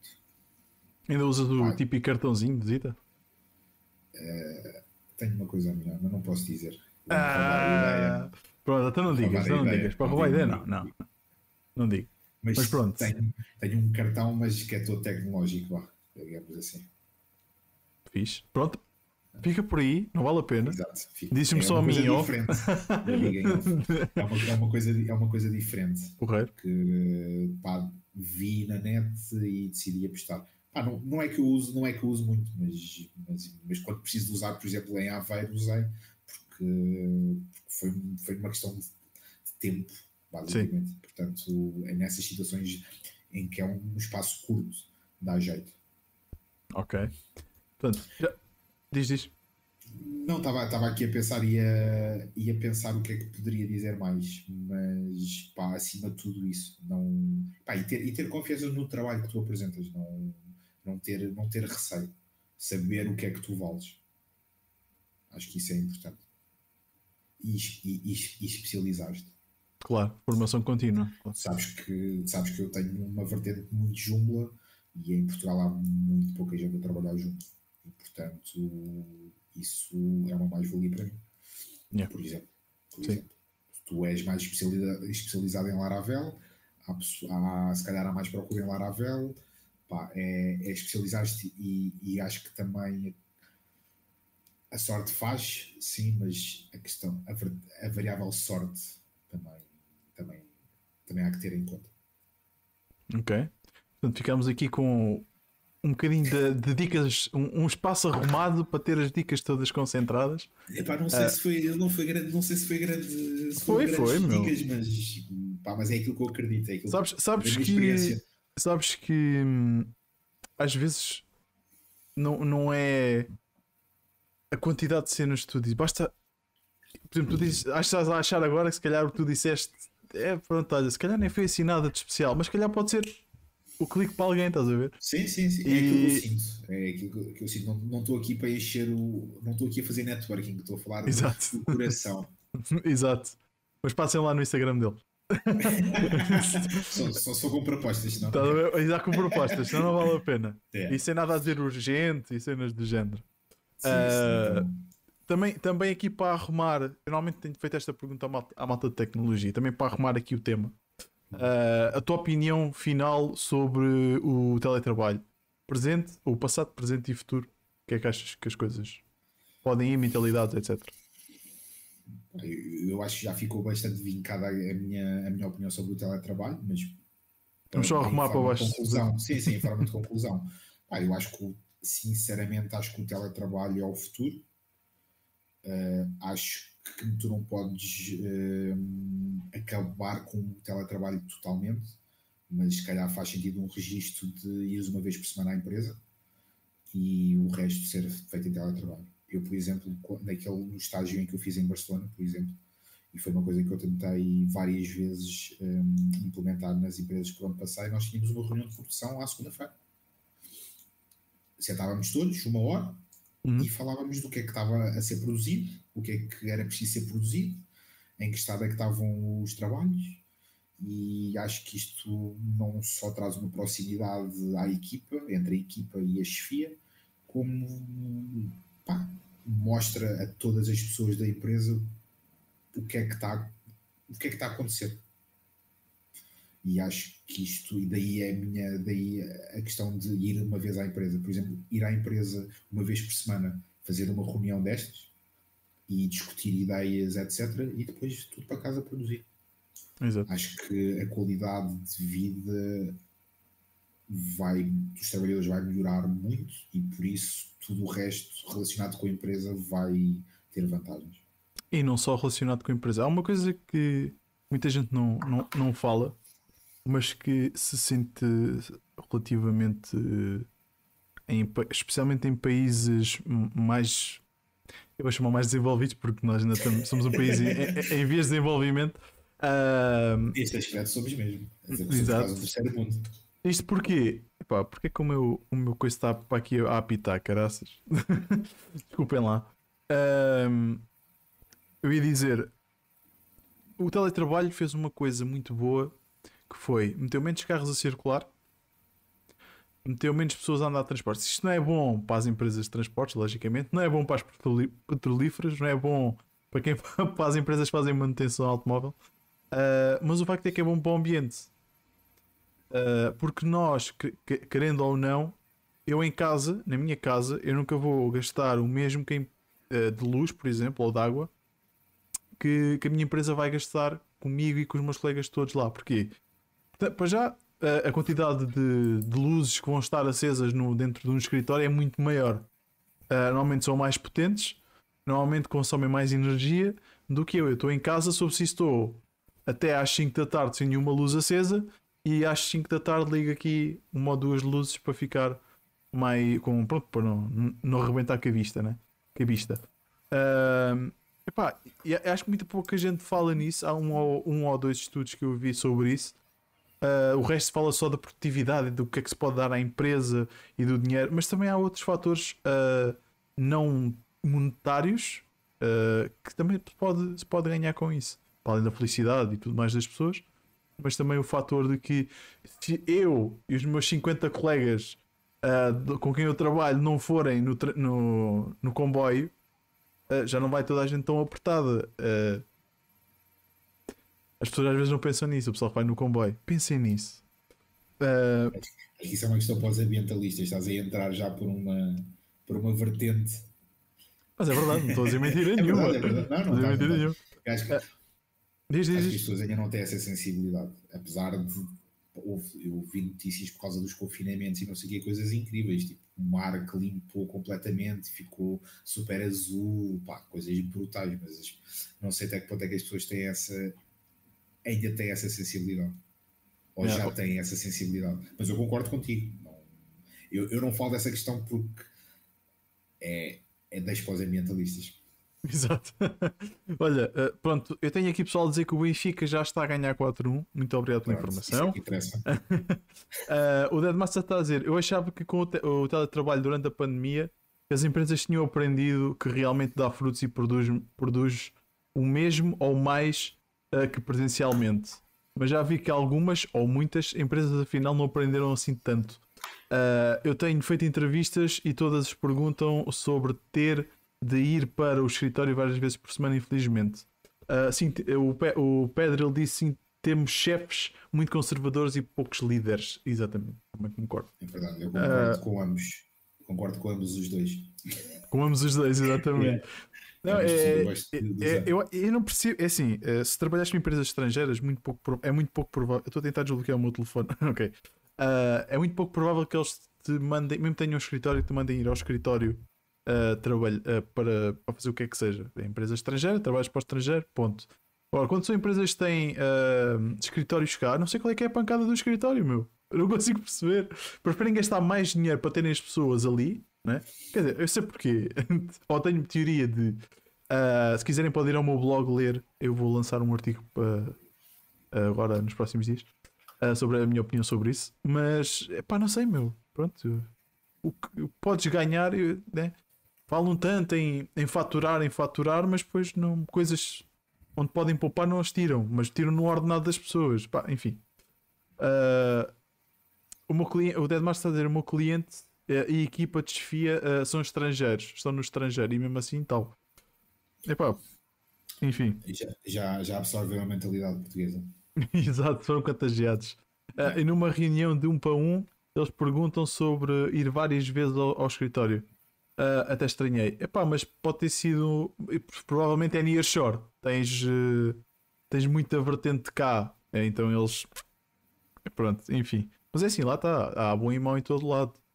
Há, há mentalidade semelhante à nossa lá fora, mas mais reduzida do que cá. Onde cá nós, esse tipo de mentalidade é mais abrangente, lá é, é menos abrangente, mas existe. Olha, eu vou pôr. Tinha uma última pergunta aqui para te fazer mas como condiz com uma das perguntas do Instagram, eu vou aplicar a pergunta do Instagram. Uh, portanto, vou começar pela Ana Lisboa, que deixou a pergunta: O medo de, ter, de não ter clientes certamente não te venceu, certo? Lá está, tens aquela, aquela vertente, mas. Mas, mas, mas queixo-me, é um medo que, que existe. É um medo que, que existe, até porque eu de um momento para o outro posso ficar sem, sem esta sem esta assessoria, vá, já vi assim, não uma assessoria, uma avença, está um roda ao termo. Um, é, é, é, é, eu acho que o meu a perda da minha timidez é quando eu olho para, quando eu tenho esse medo de se isto acaba, o que é que vai ser de mim? E portanto faz com que eu me sinto obrigado a fazer networking. Okay. Porque tu conheces-me e sabes que eu não sou mesmo nada um bicho social. Eu sou mesmo uma pessoa muito fechada, muito envergonhada. Agora estou um bocadinho melhor, mas sempre, sempre fui. Não, é uma característica minha. Sim. Por isso é que há um bocado eu disse: não é, não, é, não é fácil fazer amigos, porque eu não me permito que qualquer pessoa se aproxime de mim. E portanto, isto depois vai para, outros, vai para outras vertentes. Um, esse medo existe. Sim. Existe e acredito que exista em todos os freelancers, por aquela questão que já falámos anteriormente: há contas para pagar, há, há bocas para alimentar, etc. E portanto, existe. Acho que não deves viver nesse medo, deves tentar, tentar contrariar esse medo e a maneira que tens de contrariar é, é vender-te. Exato. Não vender está maluca. Mas... Exato. É, é uma coisa que eu notei, por exemplo, não sei se tu, se tu notas tanto quanto eu notei na altura, é que hum, eu, eu tinha que passar mais tempo a ir ao cliente, ou seja, de quem ir vender-me, basicamente, vender o meu produto e falar com, com alguém que eu não conheço de lado nenhum e dizer: Olha, eu faço isto, você tem esta empresa, eu acho que precisa ou de um, ali de um de fazer o site ou, ou este, tenho este produto que para si provavelmente faz sentido. E passava menos tempo a, a, programar. Ou seja, chegou a um ponto que estava mais tempo por fora do que a programar, que era aquilo que, que eu queria fazer, né? ou seja, a produzir mais uh, projetos. Uh, não sei se notas isto, uh, se tens esta, esta, ou seja, até tens mais a facilidade de eles virem ter contigo do que o contrário. É, é, um, é um misto, eu acho que são, são fases, estás a ver? Acho que no início sim, deves ter essa, tem, tens essa vertente de andares quase armada em testemunha de Jeová a vender, a bater de porta em porta, assim, a vender, eh, e depois eu, eu acho que o pronto, eu há bocado não referi, mas acho que o segredo é criares uma certa um, uma, certa dependência com, com o cliente. Uh, uma forma, eu, eu, eu, tento, eu tento oferecer projetos-chave na mão, mas com manutenção. Com manutenção, exatamente era isso que eu queria dizer. Era como eu fazia. Sim. Exatamente, porque isso faz com que tu ao final do mês saibas que tens aquilo sempre. E é isso, no, no, final do dia é isso que conta, estás a ver? Um, por isso é que eu digo, é uma questão. É, é, é, são fases. No início, sim, depois, passado algum tempo, se tu conseguires criar uma boa rede, isso não, não é tanto assim, porque depois não, nem vais ter tempo. Portanto, hum. vais passar mais tempo a produzir, que é aquilo que tu realmente és bom, uh, do que estás a vender, não vais precisar de vender. O confinamento, a verdade é que eu sou freelancer há três anos, mas eu, eu só tive um ano uh, antes do Covid, portanto, o Covid fez também com que as pessoas viessem ter comigo. Hum. E, e pá, eu posso dizer que pá, 80% dos clientes que eu tenho e que adquiri vieram ter comigo de amigos, de amigos, de amigos, de amigos, de ex-colegas, uh, etc. Portanto, por isso é que eu falo na questão do networking. O networking, pá, ires falar, pá, perdes a vergonha e ires falar com o amigo da faculdade que não falas há 20 anos e dizer: Olha, estou freelancer, faço isto, se tu quiseres, conheces alguém, pá, networking. É, Exatamente. É boca, boca a boca. Ok. Olha, uh, ouvinte, ainda estás aí? Se estiveres aí, vou fazer as tuas perguntas agora. Toma atenção. Pega no bloco notas. Olha, o Pedro está a dizer: isso é, isso é outro problema que temos. Manutenção de sites para quê? Não basta pagar uma vez? É, pois.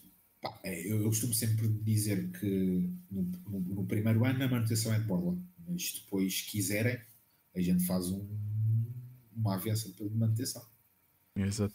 Sim. Eu, no caso, na altura, uh, o site era entregue ao cliente e o cliente, se quisesse fazer um contrato de manutenção, fazia, senão era um preço uh, por, por hora por cada problema que Sim, sim, claro, claro. Lógico que eu não vou entregar aquilo com problemas só para ter uh, cenas para resolver, né? até porque não, não é bom para, para, para, a tua. Para a tua... Claro.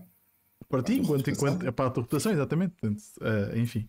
Pronto, olha, o Vim está aqui, já está de caneta na mão, vamos lá ver. Ora, ele perguntou: uh, compensa o risco? Sendo freelancer, uh, tens, tens conseguido ter uma boa estabilidade de vida? Tenho, tenho. Não só porque ganhei qualidade de vida, uh, por exemplo, uma das coisas que a primeira coisa que eu fiz no, no primeiro ano de freelancer foi deixar de fumar, por exemplo. E, e, e, só isso é uma poupança de dinheiro gigantesca. Tens noção quanto é que poupaste? Poupei à volta de 2 mil euros por ano. Caraças! Yeah. Bem que o outro diz para comprar um Ferrari. Só isso, pá, se tu fores fazer contas ao final do ano, não é muito dinheiro.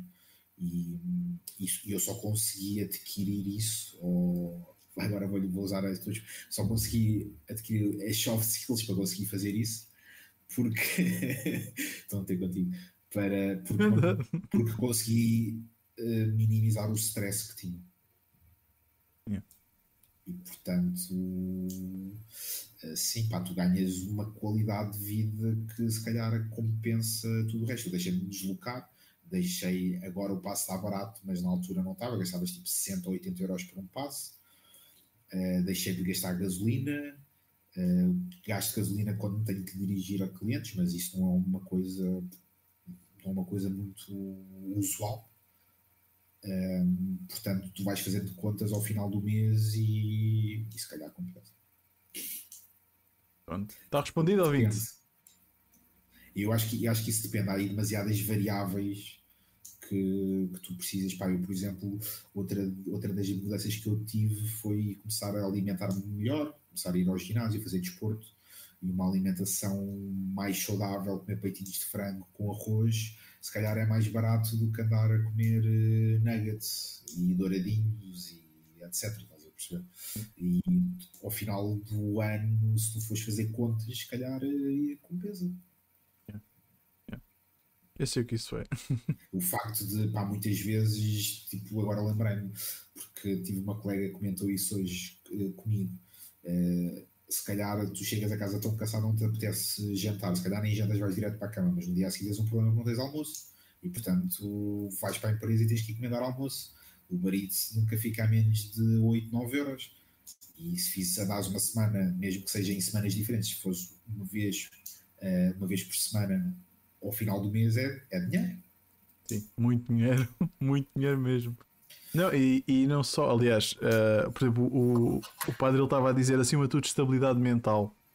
Uh, é a estabilidade mental, é o tempo que tu, tu. Uma coisa que eu noto muito, por exemplo, que, que eu não posso fazer, né? porque trabalho com, com uma empresa, né? E não, não, não tenho a flexibilidade para fazer isso. Que é, por exemplo, imagina, eu, eu ao fim de semana estou aqui nas minhas cenas do podcast, editar os meus vídeos e não sei o quê. Epá, eu tô, tenho um break não consigo, meu. Tô, não está não tô, não tá a dar. Eu paro, vou dar uma volta. Se eu quiser, só volto aqui duas horas ou três. E quando chegar, continuo a fazer o que estava a fazer. Ah, porque posso. Né? Tenho essa liberdade. Estou enquanto freelancer, enquanto eu estava tra a trabalhar como freelancer, também tinha isso. Pá, não está não tá a render, meu. Para que é que eu estou a insistir numa coisa se não está a render? Ah, amanhã Sim. faço. Se calhar amanhã, numa hora, fecho aquilo que hoje não consegui fazer em quatro. Estás a ver?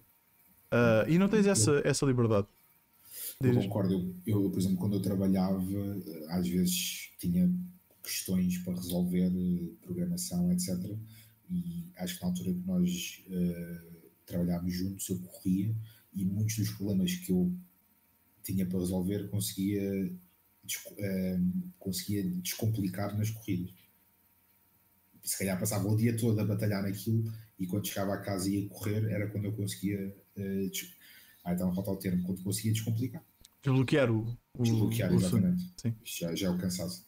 uh, não, é pá, eu sinto exatamente isso. E, e eu acho que, que, nós, como trabalhamos muito pela.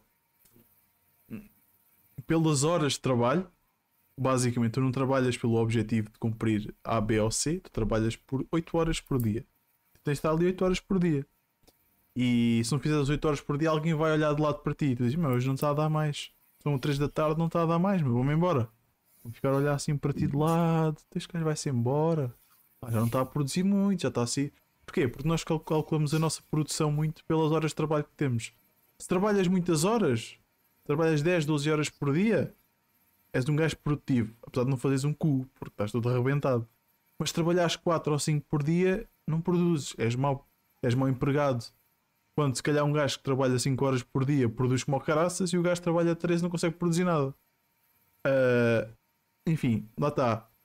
Uh, não, é, é não é trabalhar duro, é trabalhar inteligente. Mas pronto, ah, lá está, a mentalidade. Enfim, não dá para, para gerar. Bom, olha, eu não tenho mais perguntas para, para ti. Não sei se queres acrescentar mais alguma coisa. Não sei se o pessoal tem mais alguma pergunta para, para fazer. Portanto, enquanto o pessoal te escreve, Tens mais alguma coisa aqui para nos acrescentar? Ah, não, eu acho que falámos de, das vertentes todas. Acho que hum, é, é, quem estiver a pensar em ser freelance, na minha opinião, deve arriscar com, com, com o seu devido uh, cuidado na questão de criar um pé de meia, ter alguma estabilidade que permita pelo menos arriscar.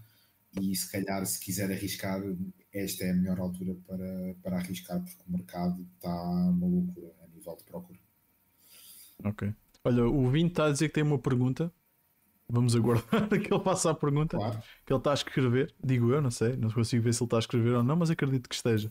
Olha, vou-te agradecer então, enquanto ele não faz muito, vou-te é, agradecer por teres, por teres aceito o convite. Foi uh... complicado, mas conseguimos.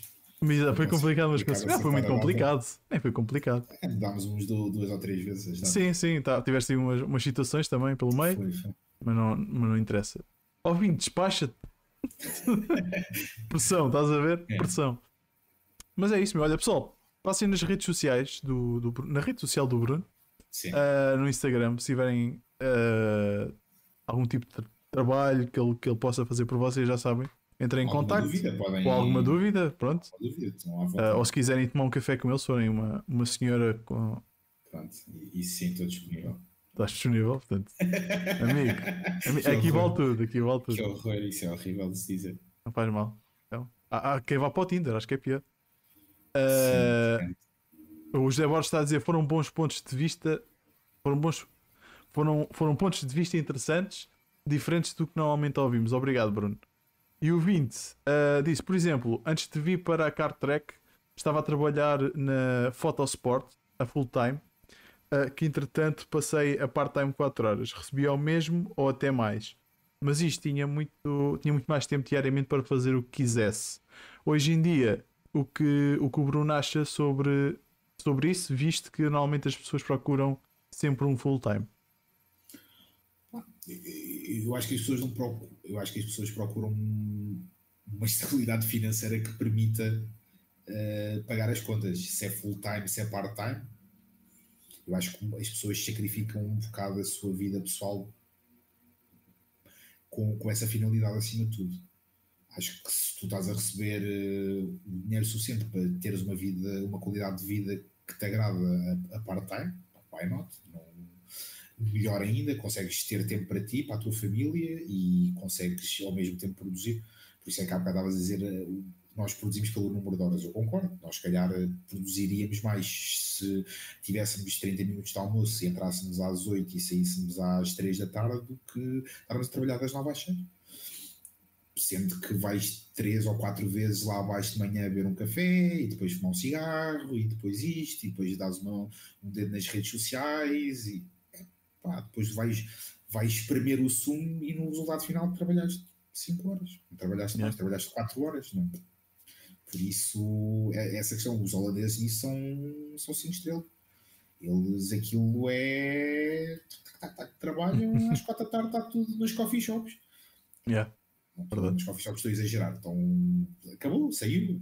Eu tenho, eu tenho um amigo que está a trabalhar no Canadá e ele pá, bate, bate às 6 horas não há ninguém a, a fazer mais nada. Tá, há uma pessoa a rodar o, o escritório e dizer: vá pessoal, bora, tudo embora. é para fechar. mas, é, mas, ouve, mas é mesmo porque lá qualquer segundo é pago. Qualquer segundo pois. extra é pago. Daí se eles terem cá, essa. Pois, lá está. Olha, olha, se fosse cá, tá bem. Estava, olha, estávamos nós cheios de dinheiro. Oh, olha, uh, o Jericho. O houve, houve, só uma, houve, só uma, coisa que nós não sim, falámos, sim, sim. que é a questão do, do, nível, do número de horas. Eu, se calhar, trabalho mais horas do que se estivesse a trabalhar por conta própria. Uh, se, se, trabalhasse por conta de outro. Eu, se calhar, não trabalho. É, uh, eu há bocado disse, eu, por exemplo, a hora de almoço que eu faço é uma, almoço, uma hora de almoço mais prolongada, porque vou para o ginásio mas se calhar depois compensa à noite, se calhar fica a trabalhar até às 10 da noite. Uh, ajuda também o facto de, de, ser solteiro e de viver sozinho, etc., de não ter família, portanto, isso também me ajuda a ter essa disponibilidade. Mas mesmo quando eu tinha alguém, eu tinha muito este horário. Uh, se calhar parava à meia da tarde, exatamente como tu disseste, parava à meia da tarde para fazer qualquer coisa, para estar com a minha namorada, etc., e depois compensava à noite. Portanto, a questão do horário do freelance e as pessoas trabalham menos é, é mais ou menos. É, é, assim, é, lá está, é, depende dos dias, depende do, do, do, fluxo de trabalho que tu tens e do, do tempo de resposta que, oferece, que, ofereceste ao cliente, etc. É uma questão depois de gestão pessoal também. E não, e... não se falou, não, não falámos e Sim, e não só, porque, ah, por exemplo, imagina, a tu se trabalhares para uma empresa, tu tens 22 dias de férias por ano. 22. Tu trabalhas 200 e tal, ou 300 e tal dias. Não, 200 e tal dias por. Acho que é 220 e tal dias por ano. E tens 22. E tens 22 dias de férias. 22. É, pouco. Não dá, meu, não dá, não dá. As pessoas rebentam, não dá. As pessoas rebentam. Rebentam acima de tudo porque depois de fim de semanas e feriados estão a ser chateados para trabalhar. Exatamente. Não têm, e, não têm tempo para descansar. Tu, quando és freelancer, se tu quiseres fazer uh, meio ano de férias, tu fazes mesmo ano de férias. Se tu quiseres pegar no teu portátil e dizer vou para as Caraíbas, mas levo o portátil para trabalhar, mas vou para as Caraíbas Sim. e vou. E ninguém sabe, ninguém sabe que eu estou lá e ninguém tem que saber, ninguém me controla e não tem que andar a pedir ao chefe para, para, tirar férias e não vão ter que andar a ver se o meu colega também tem férias na mesma altura e não podemos ir todos de férias no Natal porque tem que estar alguém no Natal e não podes ir no ano novo igual porque tem que estar lá alguém. Ou seja, não há essas, essas cenas. Tu, se queres ir, tu dizes: Pessoal, vou fechar o portátil, vou de férias. Adeus. Acabou. Sim. Estás a ver? Uh, estás a entrar, estás desgastado, estás mesmo cansado. Uma semaninha de férias. Fui. Tchau. Pá, não tens de estar a pedir, estás a ver? Eu acho que muitas vezes as empresas perdem muito por causa disso. Porque a pessoa está desgastada e não tem como. Olha, acabaram-se as minhas férias este ano. Perdeu. Agora morre para aí. São, muito inflexíveis. E, Exatamente. E com, com, este, com, com este Covid, houve empresas que contornaram a lei, entre aspas, e que forçaram os trabalhadores a tirar férias em datas específicas. Sim, isso, sim, sim. Isso é grave. Isso é muito grave. Muito grave. Exatamente. Grave mesmo. Bom, para finalizar, temos aqui o Jerry que disse Costa és o maior. Uh, o 20 ainda disse uma, uma coisa aqui referente a este assunto que é em breve vou começar a trabalhar segunda a sexta das 7h30 às 4h30. Top. Pronto. Acho que é uma, um horário muito porreiro. O Deadmaster disse: um dos meus bosses é da Holanda e ele nunca, mas nunca trabalha à sexta. Tipo, nunca. e, nós cá tem, e nós cá temos de fazer todos os dias. Mas lá está, já tens empresas que começam a dar o, uh, um- mais um dia por semana para descanso. Pá, isso. Eu conheço, eu conheço, eu te- eu tenho uma prima que trabalha na área de- do marketing que no verão, e também já tinha ouvido eu ter a empresa que as tardes de sexta-feira são livres. No verão. No verão. Pois. Mas no verão também não se trabalha muito. Certo? Não, mas estamos a falar vá, nos, nos meses de calor. Ah. Ok. Olha, a, a Teresa diz: Eu tenho 23 dias de férias. 22 para 23. ah, Vamos lá ver. Ah, o 20 disse: A mim forçaram-me a vir para a empresa trabalhar. Epá, pronto. É. Epá, é. Íamos voltar outra vez à mesma discussão. Acho que não vale a pena. realidade, é realidade. Exatamente, acho que não vale a pena voltar outra vez ao tema. Uh, pá, pessoal, tenho que agradecer a toda a gente mais uma vez que esteve aqui connosco hoje. Um, agradecer ao Bruno por ter aceito esta maluquice, por ter despendido o tempo dele para estar aqui connosco hoje, para estar a dar os seus insights sobre, sobre a sua experiência como freelancer, do seu passado também, uh, das dicas que nos deu, deu sobre o freelancing e para quem quer começar a trabalhar como freelancer também. Uh, tenho que me despedir. Hã? Eu tenho 31 dias de férias para o ano. Como assim? Deve ter transitado. Todos temos, todos temos direito a 25 dias. É 25? Mal, andam-me a papar dias. Isso não depende Mas dos anos isso- da ca- Acho que isso depende dos anos É de de anos de casa. Ah, Acho que então, sim. vamos lá ver.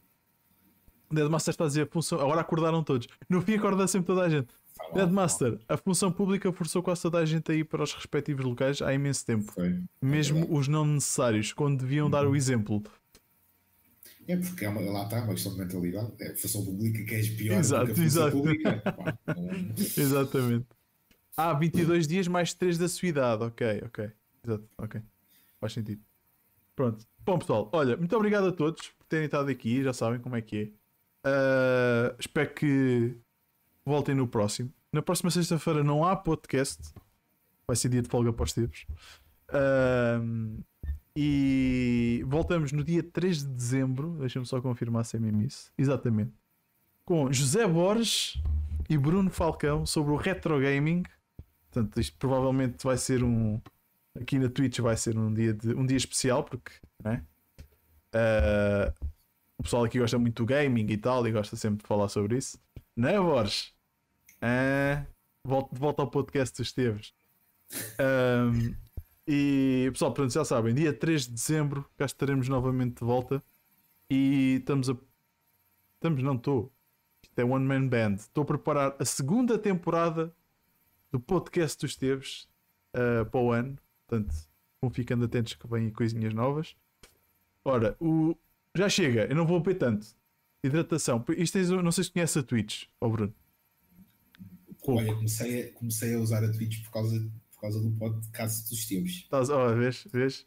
Juro, Penso- juro, é verdade. Não, O- Nunca liguei muito à Twitch, apesar de seguir alguns youtubers, porque olha, uma rede social que eu, que eu uso muito atualmente é o YouTube, e portanto há muitos youtubers que usam a Twitch.